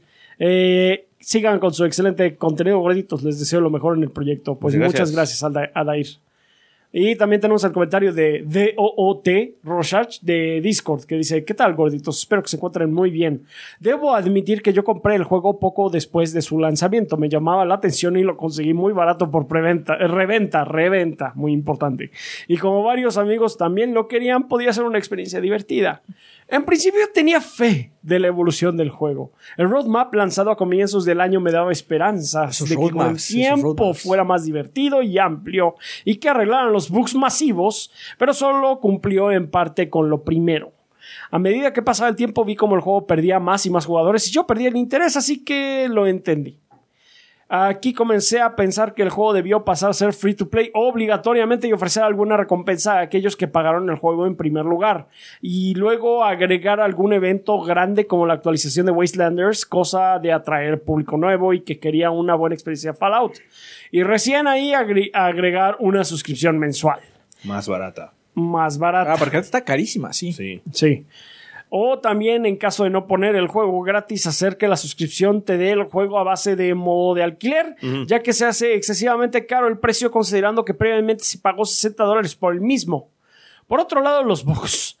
Desde el principio debieron trabajar más en para luchar contra los bugs y errores, porque, por ejemplo, un amigo tuvo un bug con una misión que no se la toma como completada ya y ya no puede seguir con la cabaña principal. A Ezequiel le pasó algo similar. Ah, y eso nos afectó a todos, ya que veníamos avanzando en grupo. Yep, yep. En mi caso, desinstalé el juego y el launcher en el momento en el que me enteré sobre esta suscripción. Creo poder seguir, eh, creo poder decir que Bethesda me perdió como jugador. Seguramente jugaré Doom el eh, próximo año y hasta ahí llega lo poco que me queda de amor por sus franquicias. Espero que estén aprendiendo de tantos errores porque de esto no hay vuelta atrás. Claramente la suscripción Demuestra que no aprendieron nada. no No, están demuestra que no han aprendido nada. Sí, no han aprendido nada. Muchachos, tengo una excelente idea. Vamos a cobrar 60 dólares de nuevo cuando le des quiero jugar. Mm. Les va a encantar a la gente. Ahorita Bethesda, gente va a estar feliz. Bethesda está en una actitud de, ah, no, todos están mal.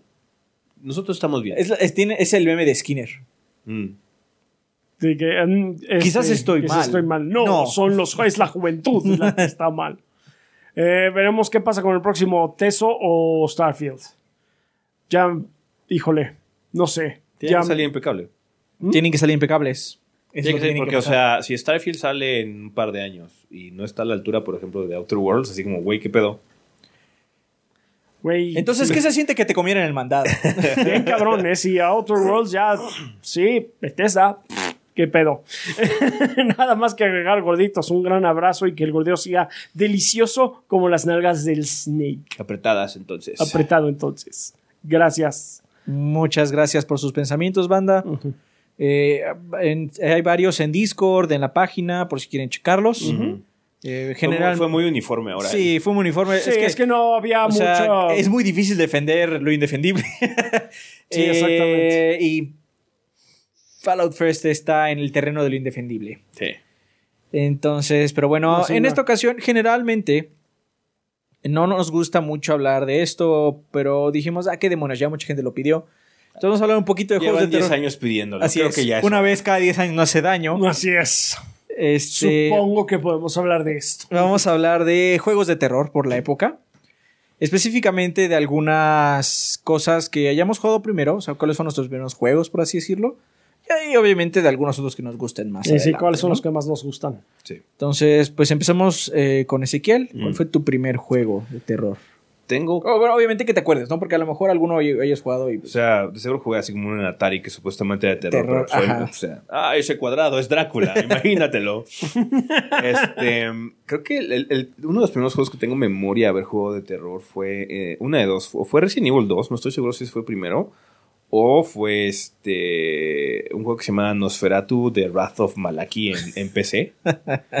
que era un título first person donde tenías que explorar el castillo de Nosferatu y tenías que enfrentarte como a vampiros. Entonces, eh, no, no era un juego particularmente bueno. Estaba bien ambientado para la época, pero no, digamos que pues, no aguantaba para, para la actualidad. No es como No. Silent Hill o Resident que tiene como encanto. Este juego era como muy bare bones. Entonces, eh, es lo que recuerdo. eh. Me acuerdo porque, de hecho, este... mm, Nunca lo acabé porque llegas, llega un punto donde no supe cómo resolver un puzzle en su momento y lo mandé a la verga. Porque eso es, lo jugaba en un café internet, de hecho. Este, en una de esas que ibas a jugar café internet, entonces preferí jugar Age of Mythologies o cualquier otra mamada. El que sí me acuerdo mucho es Resident Evil 2 porque ese de hecho era mío. Yo compré la versión de Nintendo 64 eh, de Resident Oh, Evil el 2. cartucho, que- el cartucho pesado. Yo jugué Resident Evil pesado. 2 antes de jugar Resident Evil 1 porque yo no tenía PlayStation. Entonces, eh, fue cuando. Fue en esa época de transición, obviamente a los, que, a los que le tocó la adolescencia, PlayStation y Nintendo 64 fue como que el día y la noche. Así de jugar Mario 64 por un lado y Metal Gear por el otro. Este, cosas como este, Mario Kart y Final, o en este caso también me tocó Resident, eh, que estaba también en Nintendo 64, que eran cosas muy extrañas para salir en, ese, en, es- en esa plataforma. ¿Entonces qué? ¿Hybrid Heaven? No. ¿Quest 64? Nunca jugué Quest. ¿Nunca jugaste Quest? Nunca jugué Quest. Está culero. Me imagino. Eh, no, así como, bueno, así como, no se ve bien. Ya de aventura tengo Zelda, así como, eh. Entonces no, no me llamaba. De RPGs en, PlayStation sí jugué varios después, obviamente, Chrono Cross y ese desmadre, pero no. De terror, el que recuerdo de esa época, clarito, fue Resident Evil 2. Ujú. Em, era, eh, era un título que jugaba constantemente. Eso sí, ese me lo acabé así como de cabeza porque era el único que tuve como por un ratote. Esa era la época donde compramos un juego al año, Sí, seguramente. entonces era así como sacar el tofu y ya me sabía de memoria y hacía... Me acababa de jugar así como, no, huevo, me lo acabé en dos horas, güey, una mamá así, ¿no? Entonces, sí, es un, es un juego del que tengo bastantes eh, recuerdos. No tanto porque me diera miedo, nunca sentí que Resident Evil da miedo en general, los, por lo menos los viejos. El que podría decirte que llega más a dar como miedo por la ambientación es el remake de Resident Evil 1. Pero me gustaba mucho la mecánica, me gusta mucho eso de resolver acertijos y de el tipo Metroidvania de que, ah, ya tengo la llave, entonces ya puedo regresar por acá y abrir todo ese desmadre. Entonces me gustó mucho la fórmula de Resident Evil desde ahí y de ahí para el real, ¿no? Otro juego que recuerdo mucho de esa época eh, fue un título de aventura que se llama Sanitarium, que este, mm, de hecho alguien me creo que lo mencionó ahora que sacamos la reseña de Disco Elysium, alguien dijo, ah, se parece Sanitarium, quizás en el look, pero el juego es como muy diferente. No, Eh, Disco Elysium se parece a Planescape, Planescape Torment, o Tides of Tides Numenara. Numenara. Numenara. Eh, pero sí, este juego era. Me acuerdo que Sanitarium es, de es, es- Creo que es un cirujano o algo así. Es básicamente el- la, la historia del Doctor Strange. Pero. Pero lo meten en la cárcel. no, choca. Choc tiene un accidente igual y. Después de chocar, despiertas en un manicomio, como un hospital, pero es, es como Silent Hill, güey. Entonces tienes que resolver como que el, el- el misterio. Tienes que viajar a como a varios mundos este, e ir resolviendo. Es un, es un juego de point and click, pero Ah, tiene ambientación eh, como lúgubre. Entonces está, está padre. A mí, a mí me gustó en su momento. Hace un par de años, hace como tres años, lo volví a jugar. Creo que lo tengo en Steam o en Go, en, en algún lado lo pude jugar. Y no es un juego tan padre. La verdad no está chido, pero este en su momento Pero me en su gustó momento te gustó. mucho la ambientación. Muchas No- cosas viejas así son. En su momento Sí. te gustaron, pero ya que regresas a ellas, luego. Pues te Te das cuenta- preguntas por qué. Pues más bien te, ma- te- te acuerdas que lo disfrutaste, pero claramente ya hemos seguido adelante, ¿no? Sí, Sí, sí, sí, hay, sí. poca, hay, poco, hay pocas experiencias retro que se mantienen vigentes por obvias razones. El terror es todavía más duro. Sí, o sea, Si, si no me daba miedo en esa época, no me, no me da miedo. Ahora me da menos. o sea. Pero aún así, pues los puedes disfrutar, ¿no? sí, Bueno, por la nostalgia que te da. sí, sí, sí. Supongo que es el mismo caso con el, tu juego, con tu primer juego. Ah, sí, Friday the 13th. Ah, el Viernes NES? 13. el de NES, NES. el viernes 13 de Ah, NES. ese no es de mierda. es de acción. Está bien. Ah, sí, I'll ese- allow it. Eh, I'll allow it. Pues era más que nada el sentimiento de premura, porque ahí lo que sucede es que eh, entre tu. de que andas buscando. Bueno, entre que no sabes qué chingados hacer, porque ese es de, de aquellos juegos que tienes que hacerlos con guía. Sí, es, es Simon Quest. Es un Simon's Quest, eh, pero era de que, pues, eh, bueno, no sé qué hacer, estoy como que explorando, pero luego una más sonaba la alarma de que Jason va a matar a alguien. Tenías, y era de, ay, si es que si no me apuro, voy a ir a, no, no voy a llegar a salvarlo y el mapa es una mierda. Entonces, así como que todo, todo lo malo del juego funcionaba para que yo me tensara y por lo menos me, me, me mantuviera nervioso. Mm. Eh, ese juego no era mío, ese lo jugaba nada más en casa de mis primos. Y eh, pues sí fue como que el primer acercamiento que yo tuve así a algo de terror. Ya. Pero bueno, supongo que en esa época, en la época del NES, cuando éramos niños, Ujú. eh, cuando teníamos 5, 7 años, eh, era muy seguido que más bien te sentías presionado por el juego, como mencionas, porque yo, yo tengo esta, este recuerdo vivido de, re- de, de- de real pavor cuando me estaba enfrentando contra un jefe final. Ya. Ajá. No de un juego en específico, sino de, ah, no sé, Ninja Gaiden. Llegaba contra el jefe final y estaba.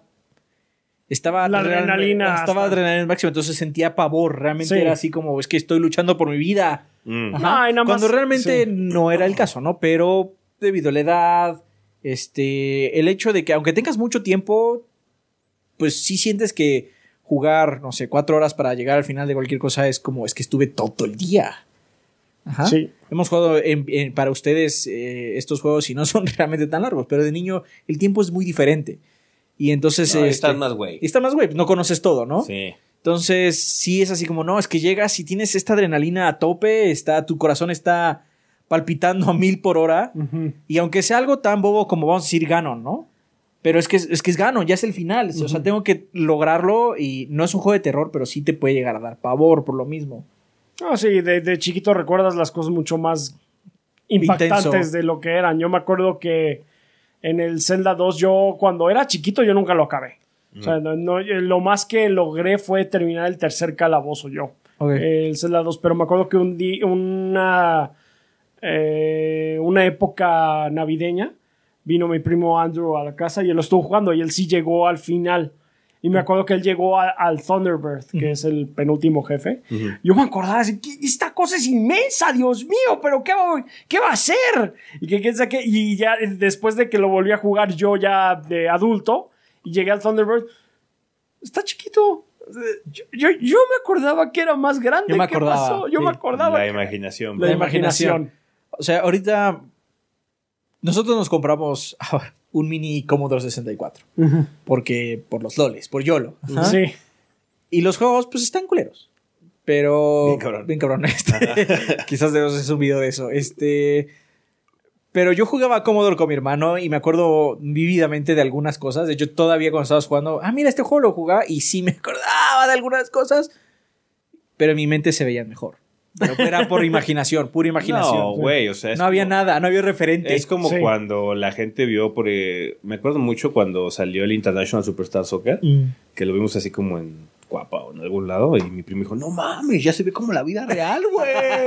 sí, sí, sí. Sí, esa, frase, esa frase que siempre va a perdurar en los videojuegos. Sí, Es que ya lo ves y se ve como en la vida Que bueno, real. hoy sí ya se ve mucho mejor Hoy sí ya no- podrías decir ah, Norman Reedus es parece. Norman Reedus, güey. Sí. Sí, Norman Reedus sí es Norman No, no Reedus. O sea, sí lo no, ves. no es un cuadrado. Hola, No, no. soy, soy yo Norman Reedus. Sí, no es una cabeza con una con la cara plana y una textura ahí.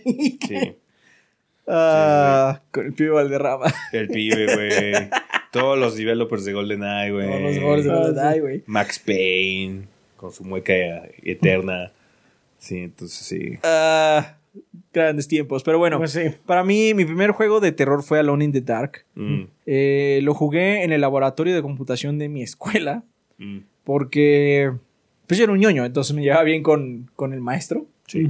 Y entonces. Ahora que dices eso, no sé si cuente Doom como juego de terror. Pues supongo que sí. O sea, Doom también. Ah, pues podría por la temática y sí. por lo mismo de la adrenalina, podrías considerarlo un juego de terror. Obviamente no es su propósito, Sí. pero por la edad que nos tocó y eso sí. Mm. Bueno, Eh, entonces pues, agrego Doom. Jugué Doom muy joven también. Mm. Eh, bueno, pues yo jugué Alone in the Dark en, en mi laboratorio de, de, de computación de la escuela.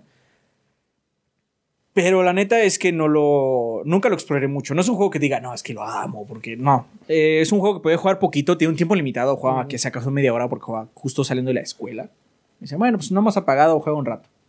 Ajá. Ahí también jugué Doom por primera vez, algunos juegos de esa índole, ¿no?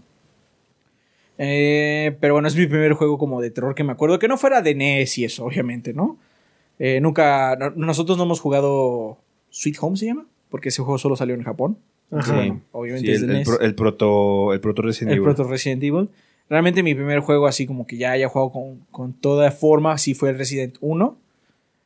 Pero in the Dark estaba interesante y me acuerdo mucho que el, al inicio del juego, en la primera escena, eh, te ataca un monstruo y como el juego no te explica nada, este, o sea, te- esa escena te, puede, te puedes estar ahí, no sé, cuatro horas sin saber qué mierda está pasando. Sí. Porque el monstruo te ataca y si no sabes qué a- mover o qué tocar en el momento, te vas, te vas a morir. Te vas a morir. Es, es, es un juego 3D ya, pero todavía tiene mucho eh, esta planeación arraigada de point and click.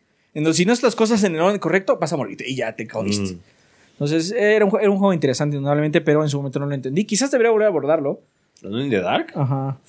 O sea, es, es una transición ruda, indudablemente, pero bueno. O sea, si te cuesta jugar Resident Evil 1, no mames, güey. The Dark es un- aparte, se mueve lentísimo el personaje. no. Lo que más me, me- me daba risa es que, a diferencia de los juegos donde los héroes son gente pues, formida y, pues digamos decir, fuertes, Sí, güey, es un regordete. Sí, tiene el, look, tiene el look de profesor de filosofía. Así es, está, eso está chido, eso está chido.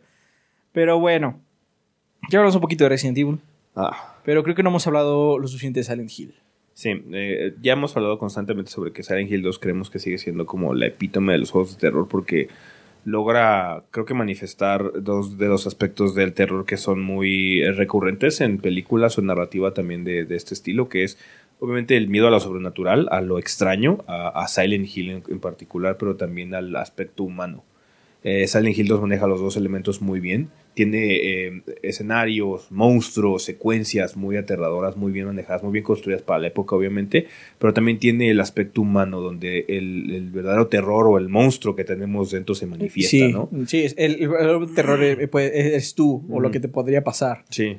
Y Silent Hill 2 tiene mucho de eso. Entonces sí, sí te, sí te puede llegar a impactar si realmente conectas con la narrativa y entiendes un poquito de lo que trata de expresar el juego. Es Silent Hill 2 en particular, nada más. Eh, sí, sí te puede dejar un mensaje a pensar en algo, no nada más así como, ay, me espanté y estuve bien cabrón, no. Este, no, este sí tiene un poquito más de capas, no nada más es el miedo por el miedo. eh, no nada más es asustar con jumpscares o lo que sea, es, es- tiene, tiene, tiene más de dónde rascar. Tiene mucha sustancia. Sí. Eh, otro juego que le gustaría a Rafa hablar es Fatal Frame 2. Así es. Fatal Frame. Pero no el 1, el Sí, 2. Es que yo no jugué el... Hill, o sea, Hill está bueno, pero el del 2 es, es como mil veces mejor. Yo no jugué además Fatal Frame 1, entonces está eso. Eh, pero está sí, eso, Fatal sí. Frame 2 supongo que también es el... el, eh, es mucho el setting, ahí no está, ahí sí es completamente tú contra algo sobre el contra un pueblo embrujado. Sí. Básicamente. Es una casa del terror. Es una, casa, es una casita del terror en la que pues igual te sientes... eh, es un juego que hace un muy buen trabajo en hacerte sentir muy desprotegido porque eh, todavía no llegaba al extremo de, de amnesia, que, en el que pues, te veía un monstruo y ya estabas muerto. Sí. Pero aquí sí tenías cómo defenderte, pero es una pinche cámara. Entonces, y de hecho el juego te recompensa por asustarte. Así tienes que esperar el momento justo para te- tomar la foto y realmente hacer daño. Porque si no, no le haces nada al fantasma. Bien. Entonces, eh, Es la cámara oscura, creo que se llama, ¿no? sí, la cámara Oscuris o algo así se llama. Eh, muy buenos diseños de los monstruos en general. Obviamente Eh, folclore japonés, ¿no? Folclore japonés que a mí me... Todo eso como que mm, me da mucho miedo en general. Anécdota, banda. Eh, cuando estábamos en la universidad, a Ezequiel no le tocó. no nos juntábamos tanto en esa época con Ezequiel. No. Eh, compramos varios juegos de Play 2, juntamos nuestro dinerito y fuimos a comprar varios juegos. Entonces compré el Budokai 3, que Rafa me dijo, no, gastes tu dinero en eso. Y dije, cállate, perro, este juego sé que está bueno. Y, lo "Ay, estuvo, y lo estuvo, pinche Adrián. Y entre ellos co- compramos Fatal Frame 2. Eh, estábamos de vacaciones eh, y estábamos en mi casa. Estábamos Rafa, tu hermano Sí. y yo. Ajá, y ellos iban a quedar a dormir en mi casa. Eh, entonces, ya estuvimos jugando un chingo los juegos que habíamos comprado, nos estamos pasando muy bien porque para todo aquel que esté en la universidad sabrá que el final del semestre es sumamente pesado y aterrador. Y uno se tiende a liberar cuando termina esto, ¿no? Entonces vamos a hacer algo, vamos a jugar y vamos a hacer películas y lo que sea, ¿no? Y entonces yo ya estaba muy madreado, le dije, ¿saben qué? Ya me voy a dormir. Se la pasan chido. Ahí les dejo el play, jueguen lo que quieran, ¿no? Ujú. Entonces pusieron Fatal Frame. y me fui a dormir. Ujú. Y de repente, no sé cuánto tiempo ya estaba dormido. De repente escucha. ¡Ah! Y pues yo me asusté porque, ¿qué pedo? No me levanté. No sé, metí alguien a la casa o Sí, sí, qué sé, sí, ¿no? sí. ¿Qué pedo? ¿Qué pedo? ¿Están bien? Ah, no, es que salió algo y nos asustó mucho, güey. Ay, pendejos! Y ya me fui a dormir. Ah, Ah, tu hermano gritó como niña. No, es que sí, de hecho, eso me pasó. Ya después eh, fue de que se quedó. Mi hermano gritó como niña y yo grité como morsa. Ay, qué pendejos. Sí. Pues sí, entonces sí, ese juego me sacó muy buenos, este... Me, me- me puso nervioso, me sacó buenos sustos. Eh, está bueno. Eh, Fue no. así como que el juego que más me, me gustó de esa época, porque tampoco le entré mucho yo a Silent Hill 2 Mm. en ese momento. Sí. Tenemos también de más nuevos, ¿no? Eh, sí, bueno, ahorita Rafa mencionó de hecho Amnesia. Mm. Entonces, yo no Sí. jugué, de hecho, bueno, jugué poquito nada más Amnesia, no lo he jugado completo. No sé mucho juegos de terror en general. No, no, ninguno. Ninguno. Es sea, que no nos terminan de asustar realmente. Sí. O excepto a Rafa que grita como morsa. Pero bueno, yo siento que de esa forma los disfrutas más. Es que el problema es Sí. que luego si no te da miedo. Si no tienes Pierde un poco Son un poco interesantes esos juegos, la verdad. Sí. ujú, Pero bueno, eh, des- eh, perdón, Amnesia eh, ya es un poco más intenso. Sí. Fue, fue un- fue una época muy particular la de Amnesia, porque fue justo en esa época en la que ocurrió el declive de Dead Space y de todo ese tipo de franquicias que estaban pegando en su momento. Entonces era cuando la, la- la industria tenía la idea de que no. Los juegos de terror no vendían. No había cabida para juegos de terror que vendieran. No bien. había negocio ahí. Y de repente hubo un revival de juegos de terror con Amnesia. Obviamente tuvo que ver mucho con la cultura del YouTube y así como ver a la gente jugar y, Y asustarse. espantarse, pero eh, ese Ey. revival ah, sigue pegando ahorita. O sea, seguimos teniendo cosas como este como Outlast y todo ese tipo de desmadre y hay mucha influencia de hecho de ese tipo de juegos en De hecho, creo Resident que, Evil 7. creo que el estudio de, de Outlast está haciendo un nuevo juego. Seguro. Creo que sí, o si no, creo que son los de Amnesia, no me acuerdo. Es que vi, vi un anuncio y la portada es dos manos como agarrándose, pero una tiene como un dog tag. Está como raro. Mm. Mm. Acaba de salir hecho uno de, de monstruos Cthulhu en el espacio. Entonces, Suena bien. Sí, eh, Nada más por la premisa suena bien. Sí, hay, hay, mucho sí, de ese sí. género de completamente indefenso y si te ya te moriste. Eh, obviamente, sí, digo, es un género que no a muchos les gusta y puedo ver por qué, porque puede estar acostumbrado a otro tipo de juego de terror, otro survival. A mucha gente le gusta el hecho de que se tengan que enfrentar contra su miedo, Ujú, a pesar de que eso eh, puede ser muy presionante para ellos, ¿no? sí. Varios de ustedes nos han dicho que les gustan más cosas como Resident. Obviamente estoy hablando de los originales, los que son de miedo, no el, no, no el 6. Ujú. El sí, Este, sí. Donde tú tienes que, digamos que en cosas como amnesia lo que te conviene es esconderte, Sí. no ver el terror en los ojos, porque pues, te va a matar.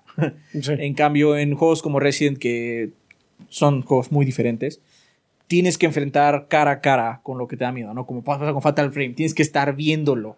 Sí. No te queda de otra. Si quieres triunfar realmente, si quieres salir victorioso de la situación, tienes que luchar contra tu miedo, ¿no? Son situaciones diferentes, porque conforme vas pasando en la vida también te das cuenta que hay miedos o, vamos a decir, obstáculos en los cuales sí puedes entrarles directamente y tratar de eh, llegar a ellos.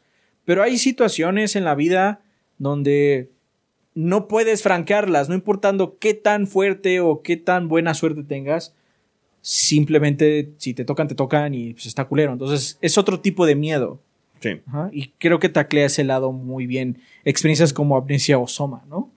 Sí. Eh, Soma, Sí, sí. de hecho, ahí, ahí, tiene- ahí tienes ya un nivel psicológico y de narrativa más complicado todavía. Exactamente. Entonces, Sí. sí. Lo que tiene padre el género de terror es, es eso, que luego sí se puede prestar para situaciones un poco extrañas, Ujú. filosóficas quizás. Pero sí, también puede ser un género muy trashy. Ah, sí. Ah, claro. No, bueno. pues, Y, eh, no, y, y- y- y está válido. Ajá. O sea, también cosas como Un Tildón, donde es un- una película slasher, Ya. solo que... Pero es trashy. y la- O sea, Sí, Sam es nuestra amiga y le gusta un montón de basura, Sí. pero es su basura O sea, y la ah, atesora Supongo que sí. Ah, Ahora sí que para hacer, incluso para hacer trash, tienes que hacerlo con, con bien. con bien, porque si no te queda un agony, güey, y puta madre. Ah, sí, cierto, algo. Sí, no, no. Hermano, oh, Güey, no mames, ese juego es todo horrible. Yo sé, yo sé. Pero sí. De, de hecho, de, de- volvi- volviendo un poco a los que están. eh, este. Ah, idea de que no puede. de que tienes que esconderte de tu terror. Otro que tú también querías mencionar era. Ah, sí, Alien Isolation. Sí, Alien bueno. Isolation es un caso muy particular porque Alien, Alien, la franquicia Alien tiene dos terrores. El xenomorfo como tal, que básicamente el xenomorfo es una bestia que viola. Eso es lo que es. Ajá. Sí. Entonces en el juego el xenomorfo está todo el tiempo acechándote. Bueno, acechando también a las personas que están alrededor, pero sí se siente que está muy centrado en ti. Sí. Eh, y lo que tú no quieres es que ese güey te viole. Sí. Entonces haces todo lo posible para esconderte y llega un punto donde ya puedes detenerlo. Pero también el otro terror del juego es que la estación, el Sebastopol, está de la verga. Mm, La misma estación es un. Es un. tiradero. No, no, no, es un terror dentro de sí porque no funciona. Toda su gente ya está jodida porque pues, la compañía los dejó. Eh, están desahuciados, básicamente todo está a medias. O sea, los robots son a réplica medias, todo está mal. Entonces, estas ideas que maneja eh, la serie de Alien en general están muy bien concentradas en el juego. Entonces, sí te asusta de esos dos lados. Sí, está la bestia que está constantemente sobre ti, pero si empiezas a leer todo lo que pasó en la Sebastopol, dices, no me gustaría estar en una situación así. Más allá de lo del alien, el alien nada más es como la cereza en el pastel de lo que les pasó. Sí. Realmente así como, no, qué culero, o sea, qué, qué feo estar en esta situación, la que viven los de Sebastopol sin el alien. O sea, Sí. Entonces es muy interesante. Obviamente tienes que meterte mucho en lo que está en los logs y eso. Eso es otro tipo de narrativa que claramente no todo el mundo disfruta. Yo luego no tengo el tiempo ni siquiera de hacer eso. Pero con Alien sí me di el tiempo de leer. No todo, pero sí la mayoría, ¿no? Mm. Luego pasan cosas como Quantum Break, Mm. donde lo más carnoso está en esos logs, pero pues tienes que leer como 80, Sí. 100, 200 para realmente tener importancia. Entonces se pierde en el viento, así de... Es que ya no tengo tiempo de leer esto, hermano. Y pues no me lo estás diciendo en la historia, ¿no? Eso pasa un poquito con Alien. Sí lo ves con la Sebastopol, sí lo puedes sentir. Pero es más eh, fuerte el impacto cuando lees todo lo que está pasando, ¿no? Sí. Y la tecnología del Alien es muy impresionante. Sí es un depredador alfa. Ajá, Es realmente lo que va a destruir todo lo que está ahí. Y lo único que te queda a ti es sobrevivir. Pu- puedes enfrentarlo directamente en algunos momentos. Ya que estás Y- mejor armado. No, y el juego, como las películas de Alien, te obliga a ponerle trampas para que pasen ciertas cosas con él, ¿no? Sí. Pero eh, esas trampas son rudas, porque bueno, pues que tienes que estar con él en un espacio pequeñito. Sí. Entonces es un, es un buen estría floja por parte del título. Es una lástima que no hayan anunciado todavía el 2 porque se quedó en veremos si lo iban a hacer o no. Hicieron uno para celulares, no sé bien cómo estuvo. Yo creo que ya murió. Pero ojalá no haya muerto porque de Alien es lo mejor que hay. sí. Sí, Punto eso final. es verdad. Que sí. salió el Colonel Marine. Uy, hermano, ahí a la par. Sí. ¿Quién lo hizo, por cierto? Supuestamente Gearbox. Pues lo subcontrató. sí. Es, de, es de Gearbox. O sea, mal por Gearbox por hacerlo, pero es de Randy. es, es- es el Randy. Eh, Y por último, ya dentro de la lista que tenemos, es- no son juegos de terror. Bueno, Bloodborne sí lo es. Sí. Bloodborne es un Sí. juego de terror en el sentido de que tiene un setting de terror, tiene un marco muy de terror, vamos a decir, al inicio clásico, hombres lobo y este, ¿cómo se llama esto? Criatura estilo Frankenstein. Estos tipos de arquetipos clásicos, pero después se desenvuelve en otro tipo de narrativa. Sí. Pero también la saga de Dark Souls tiene este mismo sentimiento como el que mencionamos hace, hace ratito. Que cuando te enfrentas a una bestia enorme, Tener mucha aprensión. tienes mucha aprensión porque tener que vencer esta cosa. ¿no? Luego, en- luego, luego enfrentarte a una de las bestias que te avienta Dark Souls o Bloodborne o lo que sea da más miedo que los juegos de terror porque tienes mucho que perder ahí. Sí, así como, no, es que Sí. traigo 60 mil. Sí, no, había checkpoint atrás y no lo fui a agarrar. Sí. Entonces sí, pues ya hablamos, ya hemos hablado mucho sobre Bloodborne en general, pero sí, los juegos de Souls tienen mucho ese feeling de aprensión, de miedo, de andar a ver- este, investigando lo desconocido y luego sí te da tus buenos sustos o tus buenas chingas, sí, tío, Sí. sí, sí, sí, sí sientes el nervio. La primera Sí. vez que te enfrentas a Ornstein y Smaug, por ejemplo, así como, güey, ¿qué voy a hacer, güey? Sí, te suda. Ajá, sí, así de apenas podía con una, ahora me, me aventaron dos. ¿De qué se trata? Lo que tiene también Bloodborne es que Bloodborne ya fue menos obvio cuando iba a ser jefe, por ejemplo. Pues, Sí. que- que- ah, voy caminando en un puente y de repente salió la Cleric Beast, güey, ya vale verga, ¿no? Entonces, sí, este, el juego eh, implementa muchos de los elementos de terror, la sorpresa, la aprensión, que te cueste morir, que te dé miedo morirte porque te va a retrasar un poco, te va a costar tiempo. Entonces, sí, siento que es, es de las cosas más efectivas que puede hacer un juego de terror y, pues bueno, aunque no sea el, el- el objetivo principal, tiene, ese- tiene esa como consecuencia secundaria. Así es. Pero bueno, esas son todas las cosas que tenemos en la lista. Así que, pues ahora es su turno. Por favor, déjenos en los comentarios de la vida después del podcast. Ujú. 369, no sé qué va a tener, pero va a ser así como juegos de terror o algo así. Juegos de terror, tres puntos, por fin. Este. Quizás cuál fue su primera experiencia o cuál juego es el que más miedo les ha dado. sea, o qué tipo les gusta más. ¿Por qué les gusta el género de terror? Porque a mí, a mí me intriga más que nada porque para mí es algo muy extraño. Yo no soy muy fan del género de terror. Me gustan algunos títulos, me gusta mucho de Space y cosas así, pero no es por el terror, me gusta por la estructura del juego. Entonces, hay gente, no, es que los juegos de terror y esto y bla, bla, bla, ¿no? Y- pero ¿por qué? ¿Qué, qué sienten? ¿Les gusta? ¿Les emociona? ¿Qué pasa ahí, no? Ya saben, pongan sus comentarios, por favor, banda. Sí. Y pues, sin más, vamos a la sección de comunidad.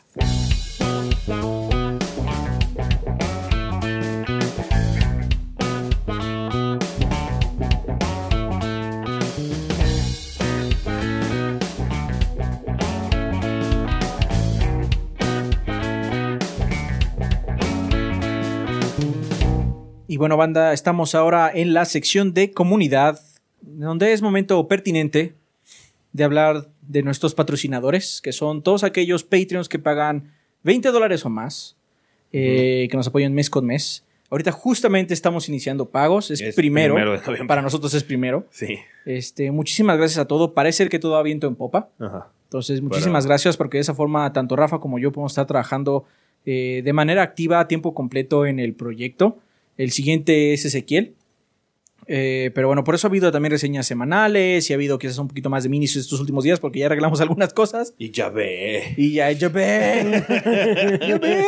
Este, también está el, el show de Pila y Literatura. Perdón que no ha salido eh, Algo nuevo. algo nuevo. Estoy trabajando en un escrito. Les comenté en el último que fue Escuadrón que eh, quería hacer como un ensayo y todavía lo estoy trabajando, pero yo me encargué de la, de la grabación de Modern Warfare porque obviamente soy el que mejor los juega. Definitivamente. Es, sí. Sí, entonces, pues bueno, tuve que detener un poquito eso, pero bueno, va a salir cuando salga.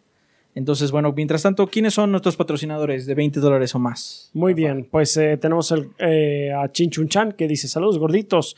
¿Qué piolas está su nuevo contenido? Un saludo a Adrián, you are the man. You're the man. Que el gordeo siga otros varios años más. Postdatas. Y, y me manda un saludo el taquero, se lo Hoy nos agradecería. Ahora te lo debo. Te lo di todo el mes, pero ahora sí te la debo ando medio malo. Así es. Pauches Rebollo nos dice: Saludos Ah, gorditos. Él sí envió ya mensaje nuevo. Ah, sí. No, Pauches Pauches nos envió mensaje Pauchi nuevo. siempre se adelanta. tú, Está bien. Sí, Pauches se adelanta. Entonces, sí. Ya es de noviembre.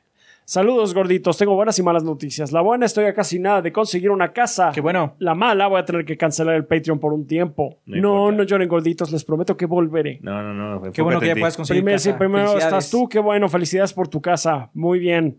Eh, sigan así, nunca cambien. Pauches out. Muy bien, Pauches. Gracias, Pauches. Gracias. Sebas de Tamus dice: Saludos gordos. ¿Qué anime vieron esta semana? Estamos viendo Erase. Erase. Pero tuvimos que detener un poquito. Sí. Empecé a ver la, el Isekai de la chica de los libros. Ah, sí, dice que está interesante. Está bueno. Sí, dicen que está bueno. Está muy calmado, pero sí es como muy. ¿Sabes? Me recuerda mucho a Maoyu. Mm. Mm. Entonces está, está bueno. Yo estoy viendo Doctor Stone Mm, y está bien. Así, nada más, bien. ya. Ya. Muy bien. LJ Cable dice que. No, no, no. LJ Cable dice, ¿cómo están gorditos? El otro día compré, compré la playera de Charlie y salí con ella puesta. Alguien se me acercó y me preguntó por qué tenía una playera de Jesucristo y yo dije, Jesucristo, ¿de qué hablas, perro? Si es el santo patrono de los carburadores aceitados. Y me dice, Dominic Toretto, me echa a reír y estreché su mano. No, Dylan. Dylan, you son of a bitch. ah, ah, me agarraron. Me, me- they, took me in. Dijeron que era por mi actuación. Y por- no, Arnie. No, Arnie. No, Arnie. No fue por tu actuación. Dios te bendiga, Arnie, pero no. Sí. Armando Sánchez dice: Hola, gordos, les mando un abrazo y un pecho y un apapacho. Sigan siendo tan chingones como siempre. Saludos desde Monterrey. Gracias, Saludos. Armando. El Messenger 84 dice: Hola, gordos, que la bendición de modo que esté con usted. Como este mensaje saldrá durante este mes, me gustaría que le recomendaran a la banda gordeadora un lugar callejero cochinón y delicioso para comer en la Ciudad de México. Hay uno que no es callejero, pero ahorita me acordé en, en- No me acuerdo cuál es la calle, pero está en Polanco, que es el de los kebabs. Ah, El Juanjo. El Juanjo. Está justo al lado de un, de un nuevo lugar de tortas que se llama Las Tortas. las tortas. Que su símbolo es Thor. Ah, las tortas. Anoda.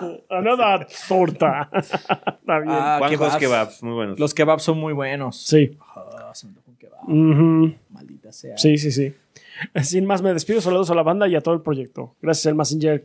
Kai Margonar dice un saludo a toda la banda del Discord, en especial a los compadres del viernes 2x1 que entran a cotorrear a los streams fallidos de Caim. Saludos también a Gansito porque ya me salieron va- varios nitro gratis. Y una cosa más gorditos, como ya estamos en época navideña, a ver ahora sí.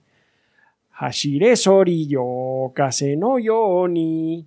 Continuará. Rafa hizo su tarea, güey. sí. Se tardó un mes. Me la tardé un hizo. mes, pero de eso. No, de hecho, viene una pregunta así de. "Ah, por cierto, creo que ellos quieren decir de aquí. Lo- Ah, me- ah, con razón.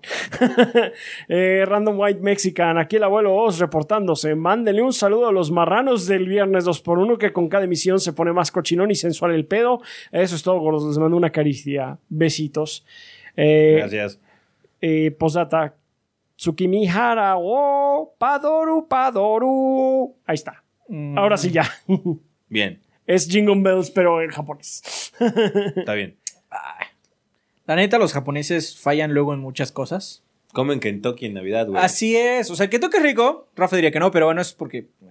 Este, que toque Entonces rico. me mataría Bueno. ahora, pero.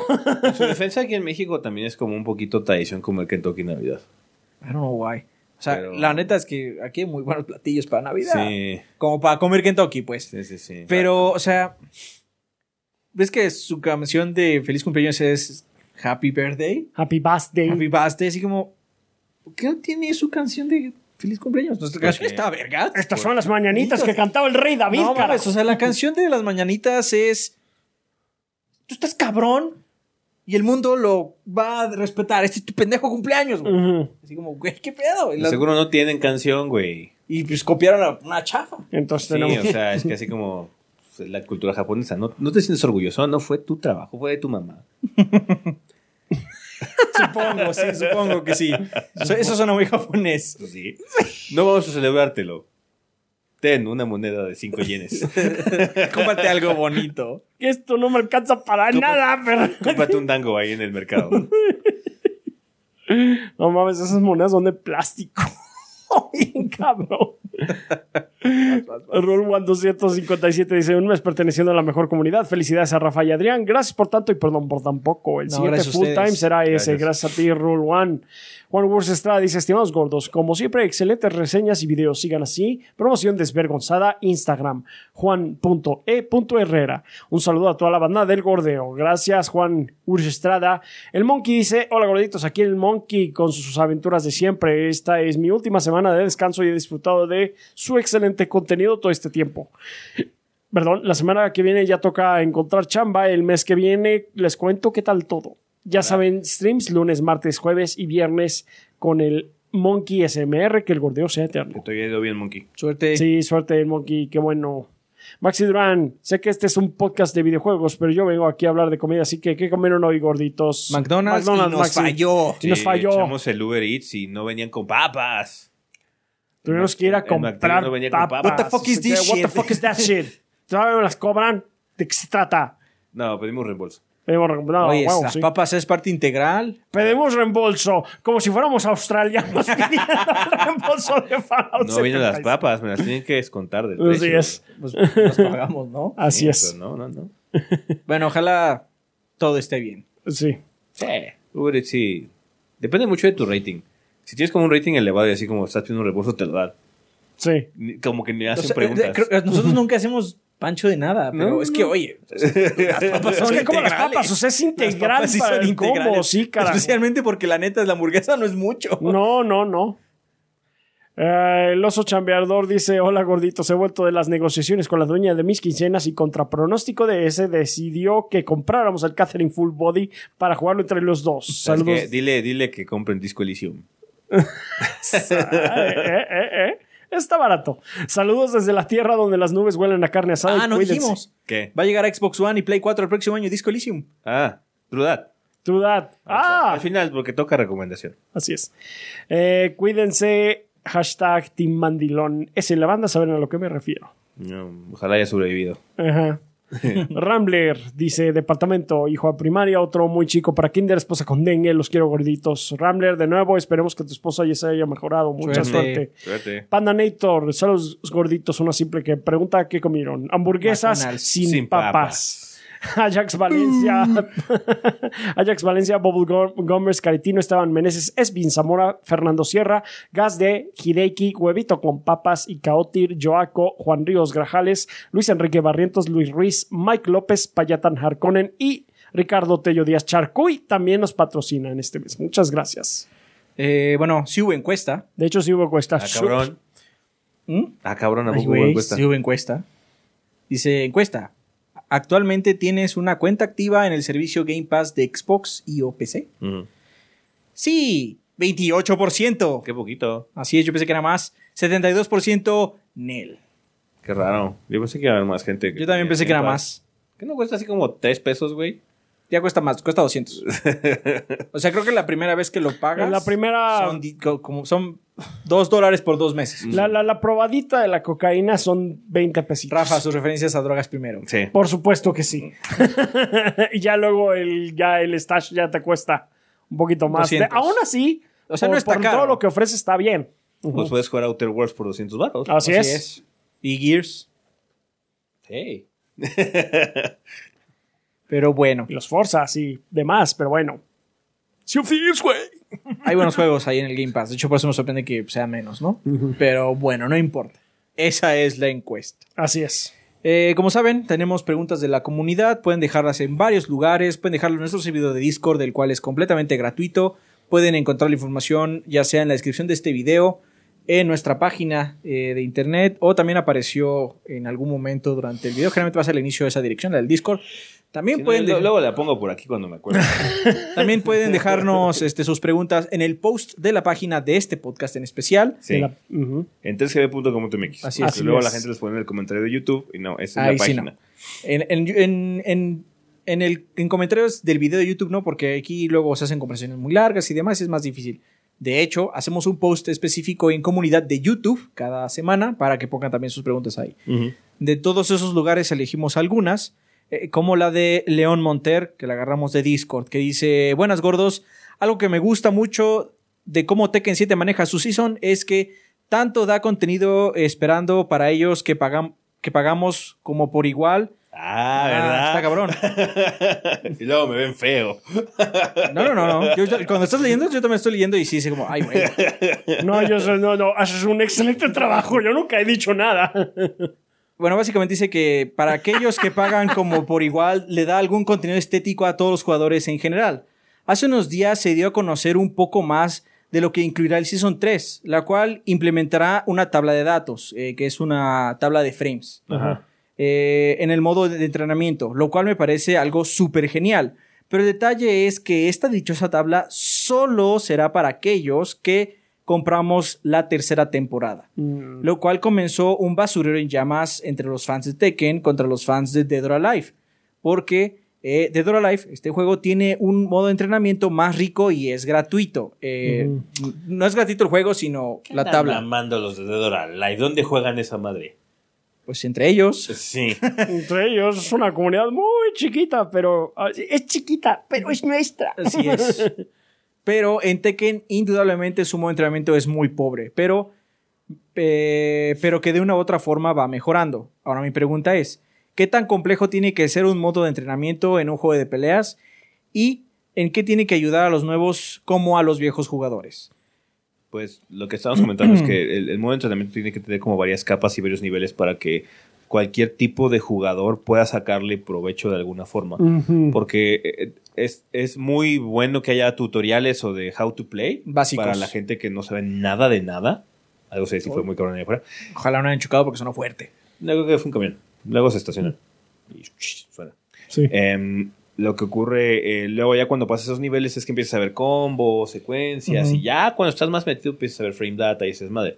Yo, por ejemplo, no vería frame data en, el, en, el, en Street Fighter 5 o algo así porque nunca... No lo juegas a ese nivel. No lo juego a ese nivel y no me interesa. Yo soy más de los que juegan con la tripa y de memoria. Si yo Como no no- me especializo en muchos personajes, así como, ah, yo sé que con Mika puedo castigar este golpe de Ryu con este... con este Básicamente absorbes la frame data por experiencia, Sí, es más no por número. Es más tripa que datos. Sí, eh, yo lo más que haría en ese sentido sería usar eh, esta modalidad de Street Fighter de que te indica por color, por un código de color muy sencillo, cuándo es que tienes ventaja de frames y cuándo estás en desventaja Sí, de es frames. bastante útil. Es Pero bastante hay gente útil que no lo va a comprender o no, no lo ve necesario porque no Sí. está a ese nivel. No Sí, es exactamente. Si no estás a ese nivel, mira, basta con que tengas un, eh, tutoriales que te enseñen las acci- acciones básicas del juego, que te enseñen a jugar. Siempre eh, es muy bienvenido que haya una sección como de challenges, que fue lo que empezó Street Fighter 4 y otros tantos. De hecho, me acuerdo que el, eh, eh, el primero en el que vi eso, así de ah, haz este combo, fue en eh, Street Fighter EX Plus Alpha. Ok. Tenían unos challenges bien estúpidos. Pero, ¿De difíciles? De difíciles, sí, están dificilísimos. Pero, em, pero sí, eso te ayuda para que vayas como que viendo qué herramientas tiene tu personaje, era lo que decías tú, eh, Adrián, eh, de que cuáles son las herramientas que yo puedo hacer básicas, con qué cuento, y de ahí ya Yo una ya vez que acabes así sabor. como que, bueno, pues ya- a lo mejor ya puedes ponerte imaginativo y empezar a armar tus propios combos. O saber cuándo hay mix-up. O sí, o saber cuándo... Así como, bueno, ya llegué en este, en este estado, generalmente eso significa que el otro va a poner defensa después de haber hecho este pequeño combo. Estoy en un 50-50. Entonces, ¿qué hago? ¿Ataco arriba o ataco abajo? ¿Hago overhead o hago cross? Ajá. O yo qué sé, ¿no? Entonces, Sí, o este, este movimiento me sirve, de aquí puedo cancelar esta cosa y puedo hacer tal y tal y tal. O sea, sí. creo que lo único que sí pecan mucho luego estos tutoriales, o por lo menos cuando se lanza el juego, es que solo hacen eh, hincapié en los nuevos jugadores. Luego falta mucho eso de que, bueno, es que no hemos puesto todavía los retos de comunidad, ¿no? O no hemos puesto los combos. La frame data o las- la hitbox o Ajá, lo que sea. eso siento que es una mala movida por parte de los desarrolladores. Siento que debería estar de un inicio porque, o sea, yo que no juego su nivel, no necesito saber cómo se pone, cómo se bloquea. Yo ya sé eso. Mm. No estoy ni siquiera cerca de ser una persona prolífica, Mm. pero tengo ese mínimo conocimiento. El tutorial de Killer Instinct es muy padre, pero la primera mitad es aburridísima. Camina.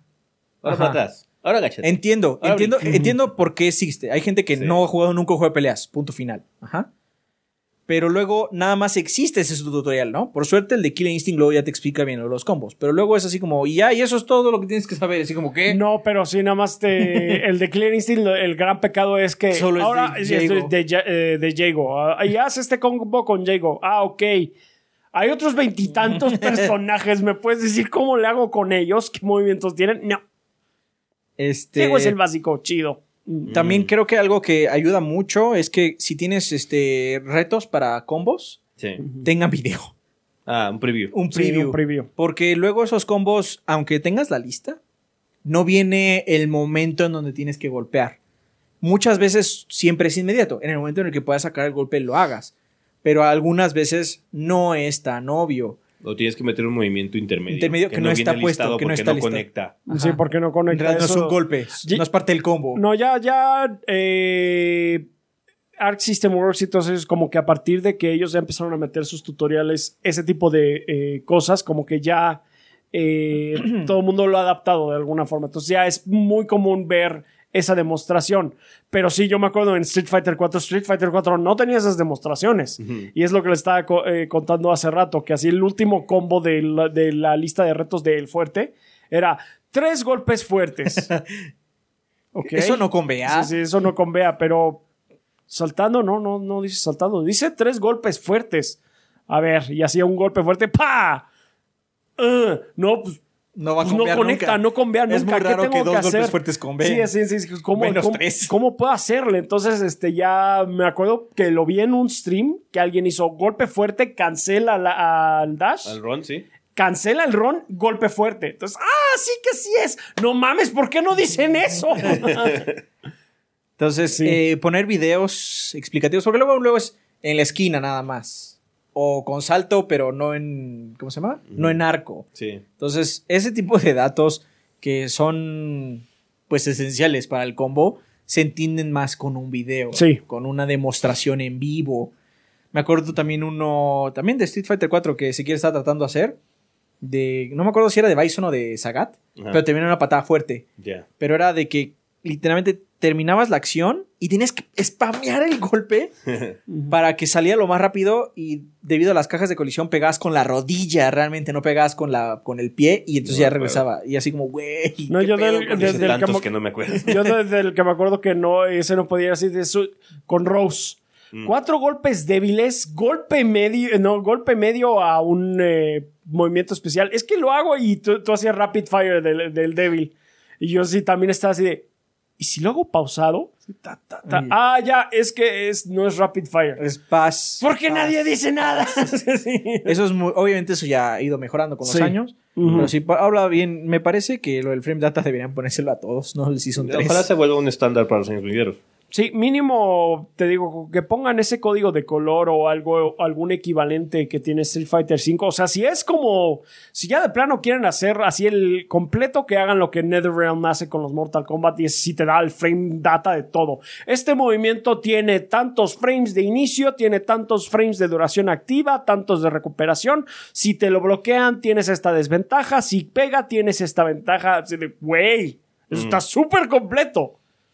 Pero pues sí, eh, no creo que todos lo hagan. Que también cabe recalcar que aunque tengas todo eso, tampoco, como sucede en el mundo de los juegos de peleas, no, af- no afirma que tu comunidad sea grande o que pueda crecer mucho ni nada de eso. Es Eh, de No. Dora Live. Dead or Alive. Lástima. Pero bueno, Lástima. Bueno, pues Dead or Alive tiene su público. eh, Está bien. Ya saben. muchas gracias, León. sí. También está Chaca452 de la página y dice: Gorditos chulos de mi corazón, aquí vengo con una nueva duda. No sé en qué podcast escuché que se arrepintieron de no darle reseña grande a Nier Automata y me puso a pensar: ¿qué otros juegos se arrepienten de no darle reseña grande? No recuerdo que fuera arrepentimiento. Dice: Creo que Persona 4 Arena Ultimax sería uno de esos juegos. No, no lo es. No. Eh, y ya que mencioné a Persona, ¿harán reseña grande de Persona 5 Scramble o Royal? Gracias de antemano y conte- eh, si contestan mi duda. Pues Dudo que Scramble se haga. Ah, no.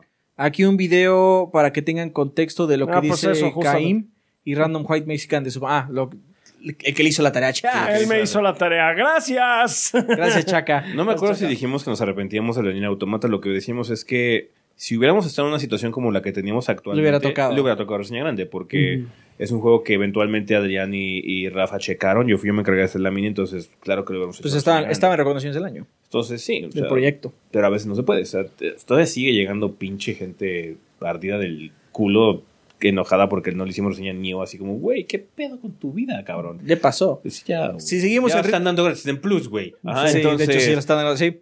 eh, Seguramente, si seguimos con este ritmo, a Nidos le va a tocar. sí. Sí, entonces... Sí, no, pues nada más hay algunos juegos que Ahora no se bien, le dije puede. seguramente, no estoy afirmando. mm, Otro, supongo que otro caso así de que pues, no, no tanto arrepentimiento, pero sí es de. Nos eh, hubiera gustado Nos hubiera gustado Hell- Hellblade. Hellblade. Hellblade, Hacerle a, a tiempo a Divinity Original Sin, por ejemplo, para Ujú. meterlo en los top 10 o cosas así, pero... Hollow Knight. Sí. Sí, o sea... Seguramente varios, eh, o sea, te puedo decir que le hubiera tocado a Titanfall 2. Ujú. Le hicimos a ver uno. Nada más que en esa época ya no nos dio tiempo. Eh, seguramente algún otro Call of Duty. Los pinches guiones de Call of Duty. eh, lean, lean la de. Vean la reseña del 3.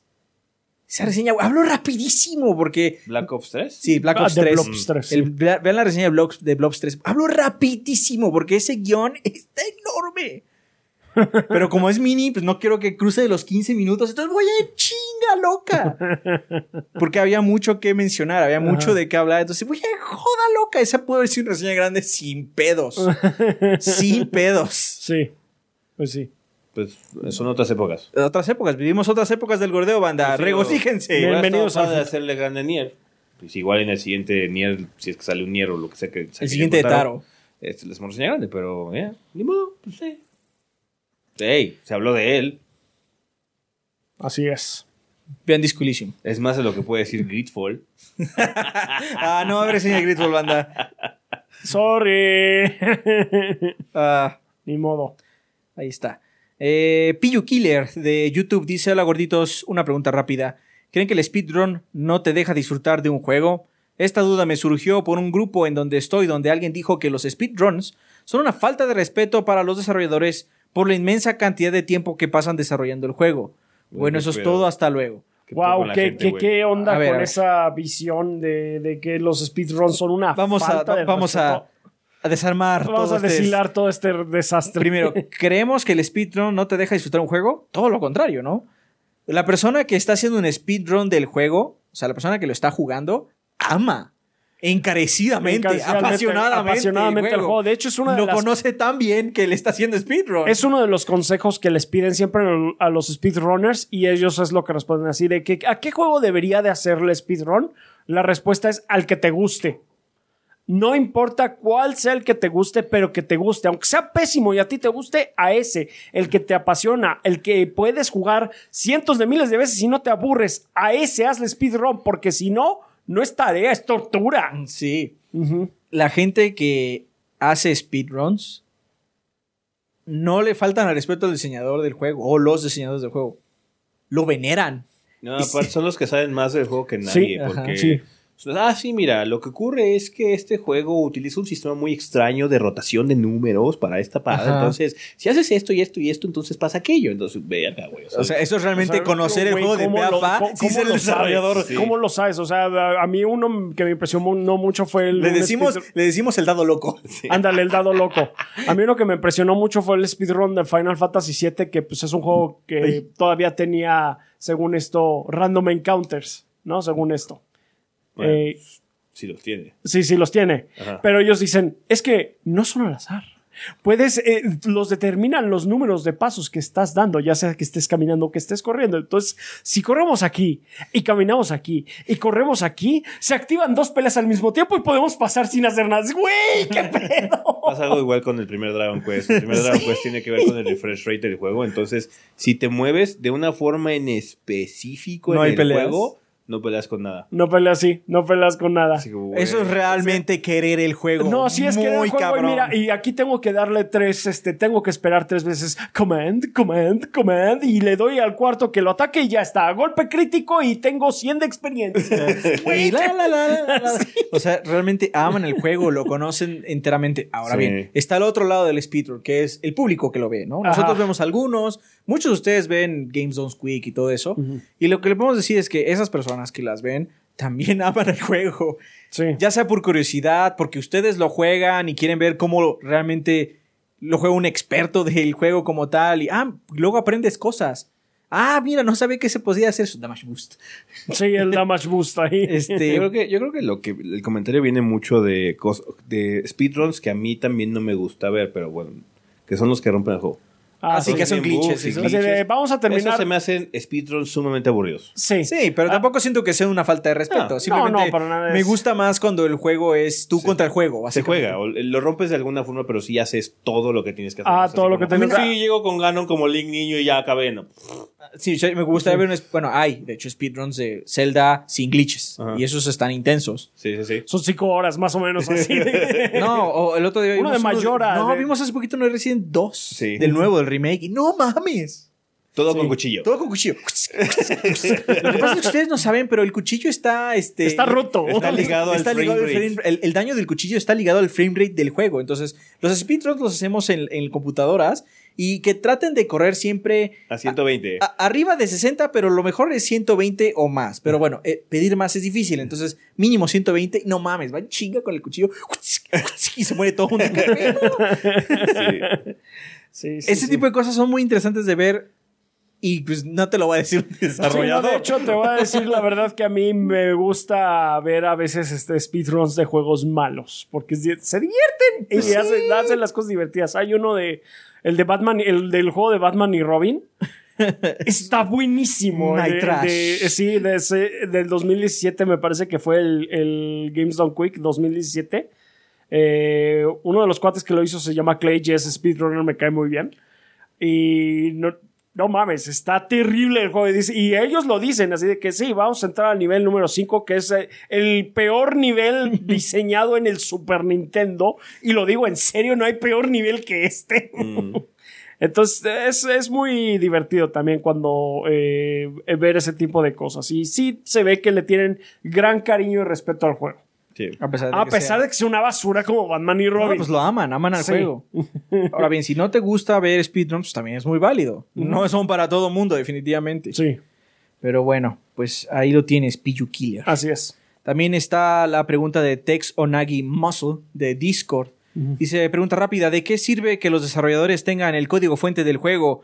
Lo pregunto por los tantos años que la, que la Square Enix se rumoreaba que tenía perdido el código de Final 8.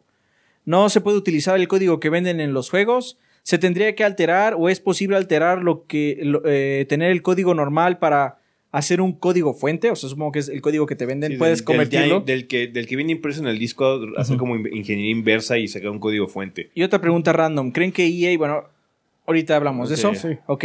Eh, lo que te venden en un juego es ya un ejecutable. Básicamente son unos y ceros que tu máquina, en este caso de Final 8 y Play 2, interpreta en unos y ceros Mm.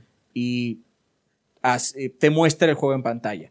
Pero si nosotros de alguna forma sacamos este, el ejecutable en alguna cosa que nosotros podamos ver como humanos, no tiene sentido. Bueno, tiene sentido obviamente, pero no es un lenguaje que nosotros podamos entender. No, es lenguaje para máquinas. Es lenguaje para máquina. Entonces, sí se puede usar el código directamente que tienes de- en el disco para hacer un remaster. Eh, se ha hecho con remasters, pero tienes menos libertad, menos juego. Cuando tienes el código completo del juego y los assets, obviamente, las texturas, modelos y todo eso, puedes, en teoría, si tu equipo es hábil, hacer un mejor trabajo.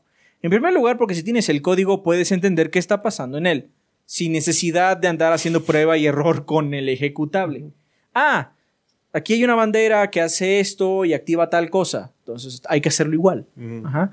O, ah, mira, este juego maneja eh, su frame, eh, su buffer, su caché para mantener frames estables de esta manera.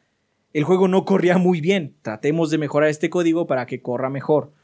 O todo el caso contrario. Ah, mira, este juego está ligado 100% con el frame data, el refresco de la pantalla. Entonces, si lo mejoramos, se va a volver injugable. Entonces, no podemos. Así Ajá. es. Tener el código fuente te da básicamente la llave del reino. Conocer todo lo que está pasando realmente en el los título. secretos del juego. Y entonces el port o remaster o lo que sea tiene un mayor entendimiento de él. ¿Se puede saber simplemente jugando el juego y sacando notas y todo? Indudablemente. Con el ejecutable que puedes conseguir, pues es un wrap y puedes venderlo como otra cosa separado. Sí, sí se puede.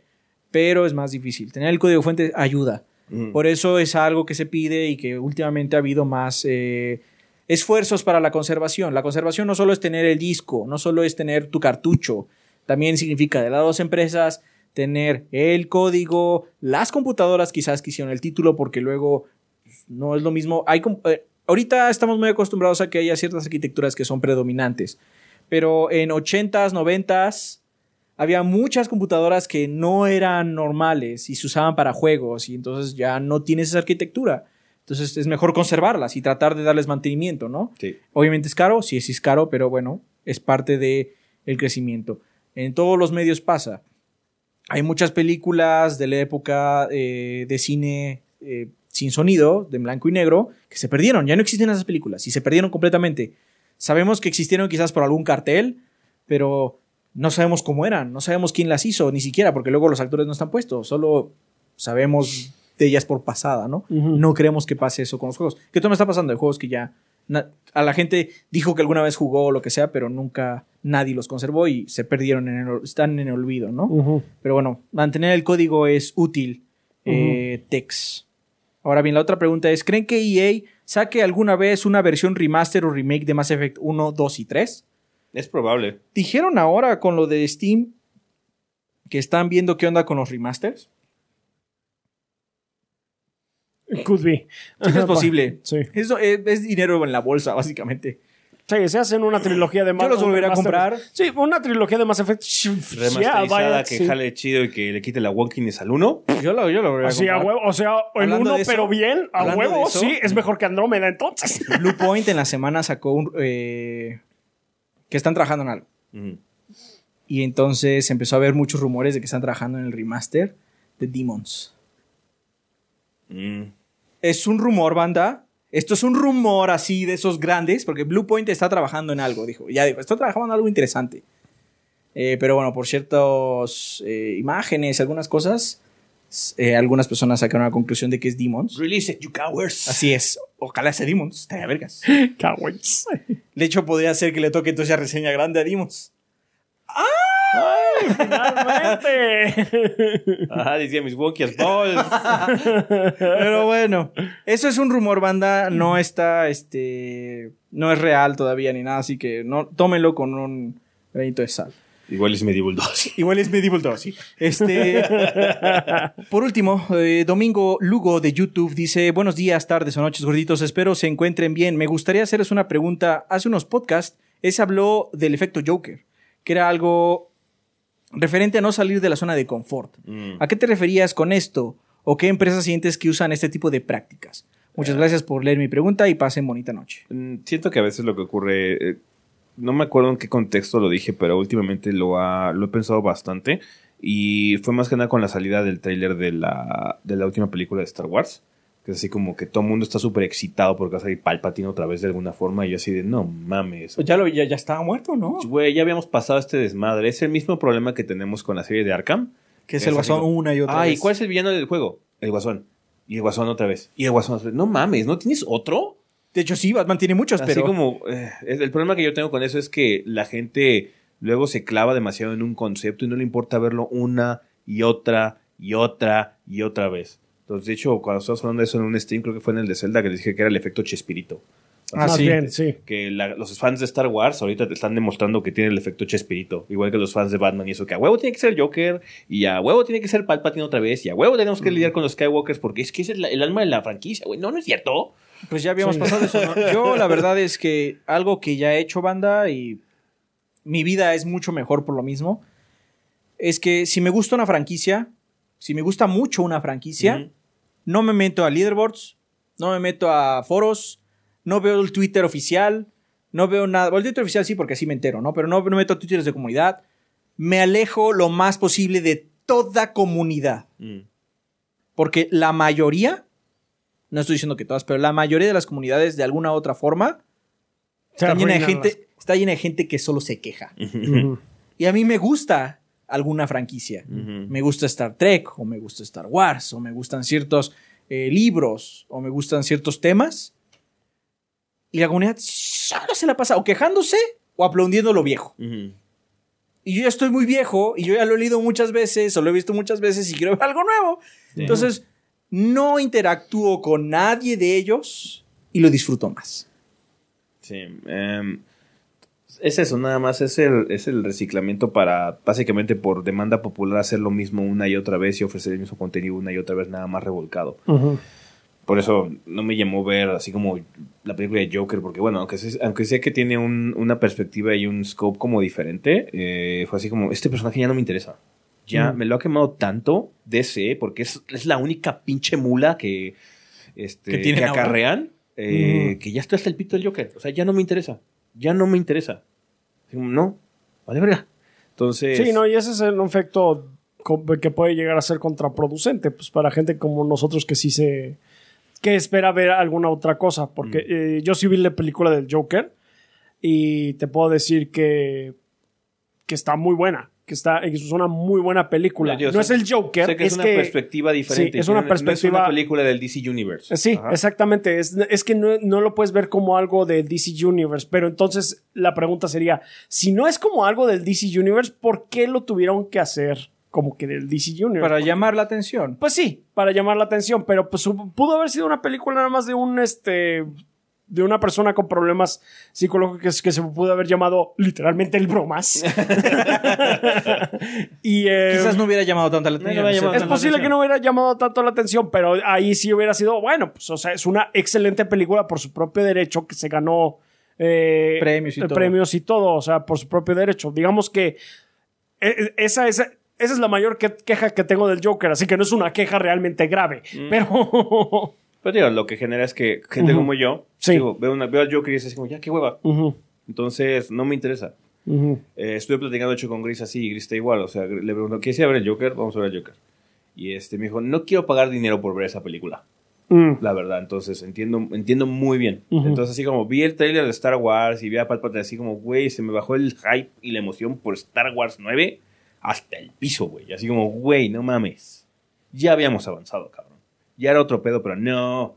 La fanaticada y nada más como respuesta a la fanaticada, vamos a tener de nueva cuenta a Palpatine porque así los tienes contentos. Ahí sabes que al diablo, güey.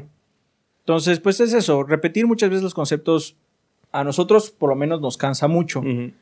Y no somos el común denominador. Eso lo puedo entender, 100%. Para nada, o sea, A la gente le gusta ver lo mismo una y otra vez. A veces nosotros lo entendemos. Yo lo entiendo muy bien con Modern Warfare. Llevamos muchos años de no esto. Entonces regresamos a esto. Ah, qué padre. Sí. Pero aún así, quizás es más padre siempre lo novedoso. Por eso nos gustó tanto Disco Elysium. O sea, cuando lo estábamos jugando, yo le dije, es que esto es como cuando yo jugué Planescape. Hace años no juego algo como Planescape. Me encanta. Ajá. Entonces. Pero bueno, aún así la gente pide más de lo mismo. Sí. Y está bien. O sea, son sus gustos. al final del día. No está mal tampoco pedir otra vez lo mismo. Yo de no ninguna puedo- yo- forma. Yo, no puedo determinar realmente, no me gustaría tener eh, o presumir que tengo la capacidad de determinar qué van a hacer los autores. Pero también siento que luego hay mucha hipocresía en el público. Eh, de hecho, ahora que pasó todo el movimiento este anti este, antiprogresista, de que no, es que los autores deberían hacer lo que quieran y bla, bla, bla. Sí, pero solamente cuando te conviene, porque cuando no meten a Palpatine, no meten al Joker, ahí andas chillando que por qué no está Palpatine, o por qué no se parece a las cosas que te gustaban de niño, Ujú, lo que sea. sí. Entonces, hay mucha hipocresía en ese sentido en el público y en los fans en general, que por eso luego es muy difícil lidiar con esas situaciones. Por eso yo ya, me, me alejé de cualquier tipo de fandom. Si, si algo me está gustando mucho, me alejo completamente del fandom. Sí, sí, sí. Es lo más saludable. Sí, o nada más emocionate tú y exprésate lo Sí. que quieras en Twitter, pero sí, yo, yo no, no, me, yo ya ni me expreso en Twitter. no me meto ni a los foros, por ejemplo, de persona o cosas Sí, así. no, es que la a mí gente- me gusta persona. Y yo digo que me encanta persona y bla, bla, bla, pero no ando buscando así como comunidades de personas. No, fuck it. No, No quiero saber. porque seguro está llena de güeyes diciendo que el persona 3 estaba más vergas, güey. Sí, seguro. y entonces ya, eh, eh, eh, tu argumento es inválido porque el mío es el mejor. Sí. El argumento es el mejor. Ah. No, qué hueva. Qué hueva. Pues sí. Entonces, pues sí, eh, eso es lo que nos referimos generalmente. Pero si ustedes gustan lo mismo... como el efecto Chespirito. Creo que así es más. Sí, entendible. Chespirito, porque bueno, es que no sé dónde sea. Bueno, pero Chespirito sí llegó a casi toda la- Chespirito es universal, hombre. Llegó hasta Rusia. Este... Oye, o sea, cruzó el mar, güey. Eh, Chespirito, las bromas son recurrentes y cada cierto tiempo el mismo capítulo se repite nada más que pues más nuevo. Sí. Entonces, bueno, eh, pues esas son todas las preguntas que tenemos esta semana. Muchas gracias por enviarlas. Eh, entonces, pues ya, nos quedan, con esto terminamos comunidad y pues nos vamos a despedidas.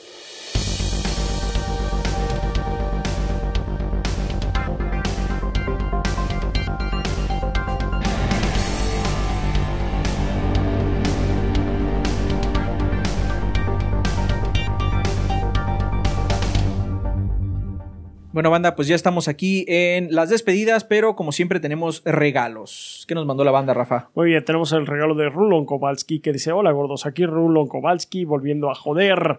Sigo en Patreon a unos tales gordos bastardos y suelen regalar mensualmente saldo para plataformas digitales. Esos tales gordos anuncian al ganador en streams que no suelo ver por falta de tiempo y no en otros contenidos como un podcast, por ejemplo. Y por eso no me entero hasta que me da de pura suerte, veo en mi bandeja de entrada mensajes de Te- avisamos. Ok, ya me vi muy quejitas. Mejor al grano. Regalo 500 pesos en estima a la banda. Entonces ahí va. Gracias, Chido, Rulo. gracias, Muchas gracias.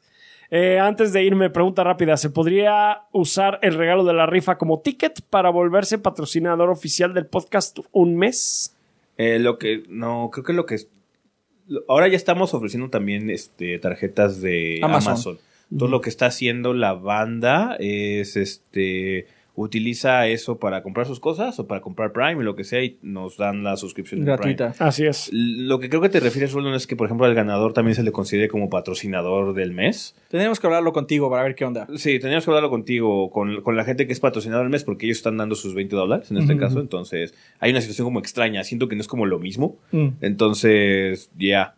Sí. Bueno, te mandamos un mensaje. Ahí Sí. veremos, De Roland. todos modos, te debemos un regalo todavía. Así es. Ahora sí, me despido con la pronta amenaza de volver a joder por estos medios. Saludos. Gracias. Gracias, Rulón. Eh, Bash Custom o negativo dice favor de poner. eh, ah, bueno. Sí. Sí, está bien. Entonces estamos bien. gordos, bu- buenas, gordos. Bash Custom o, o negativo. Dejando un regalo para la banda. Como se acerca mi cumple 4 El de noviembre. Negabash. Así es, el Negabash.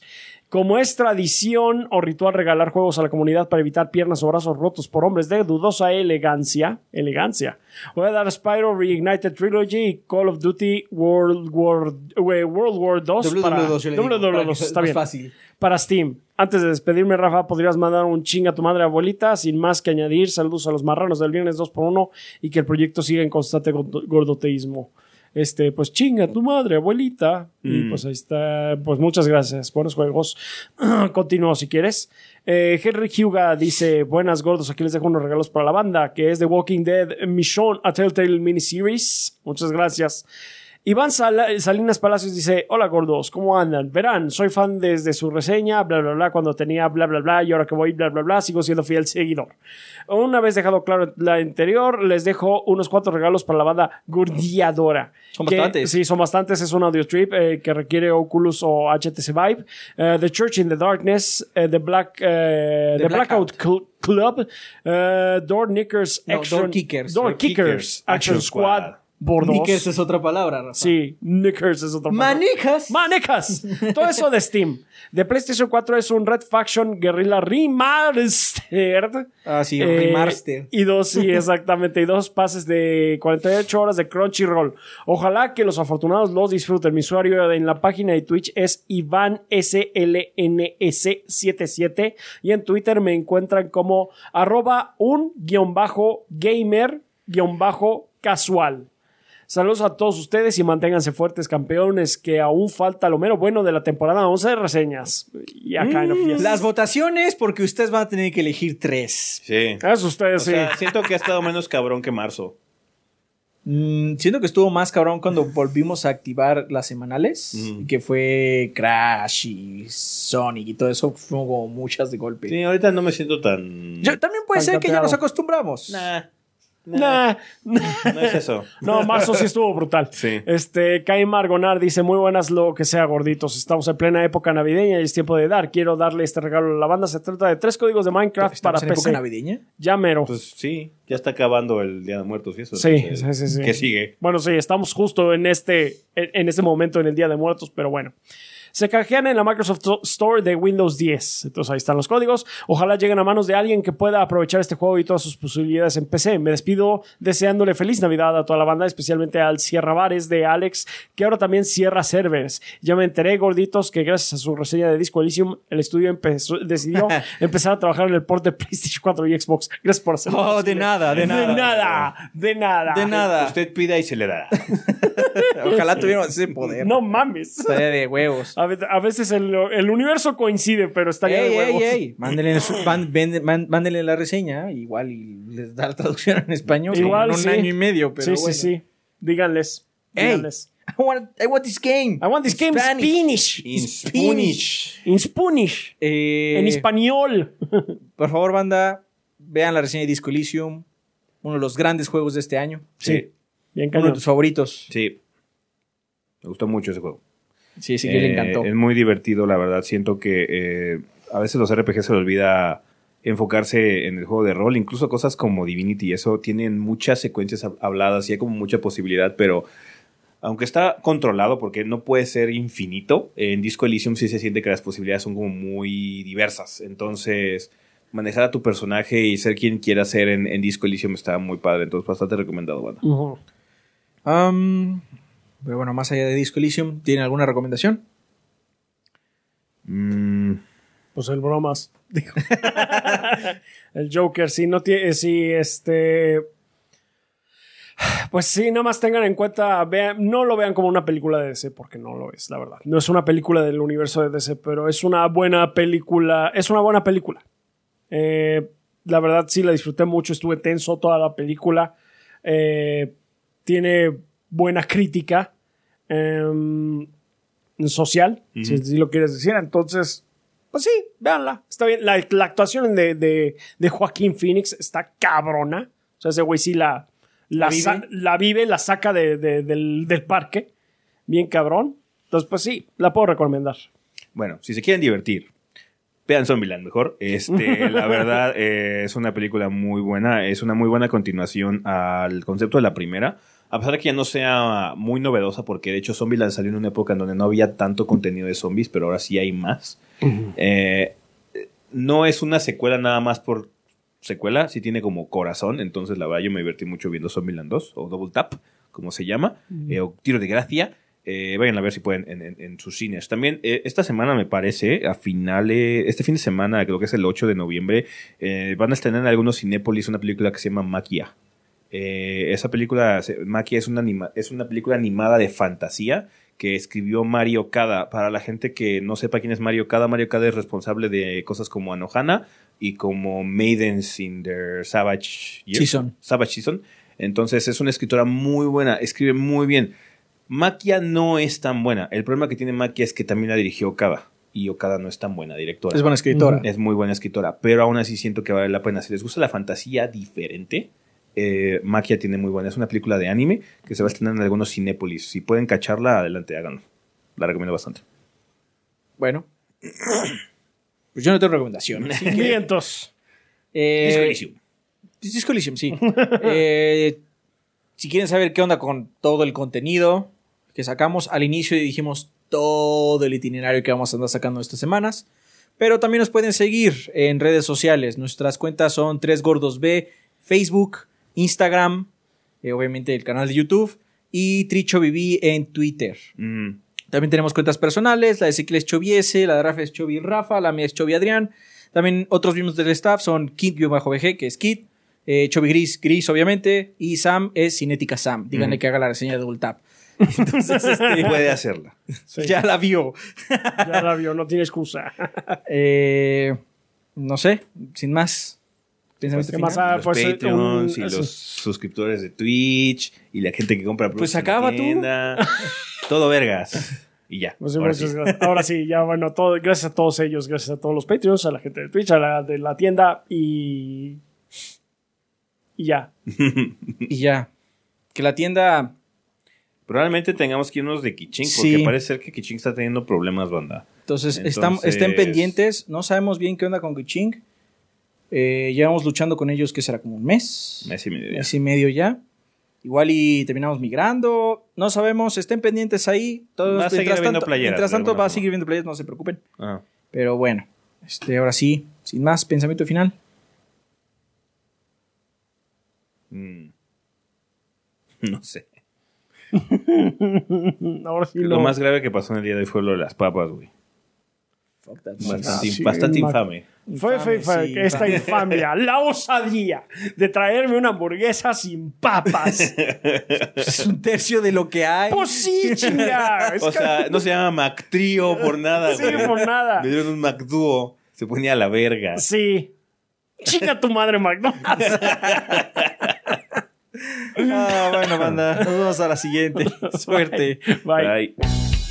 Bye.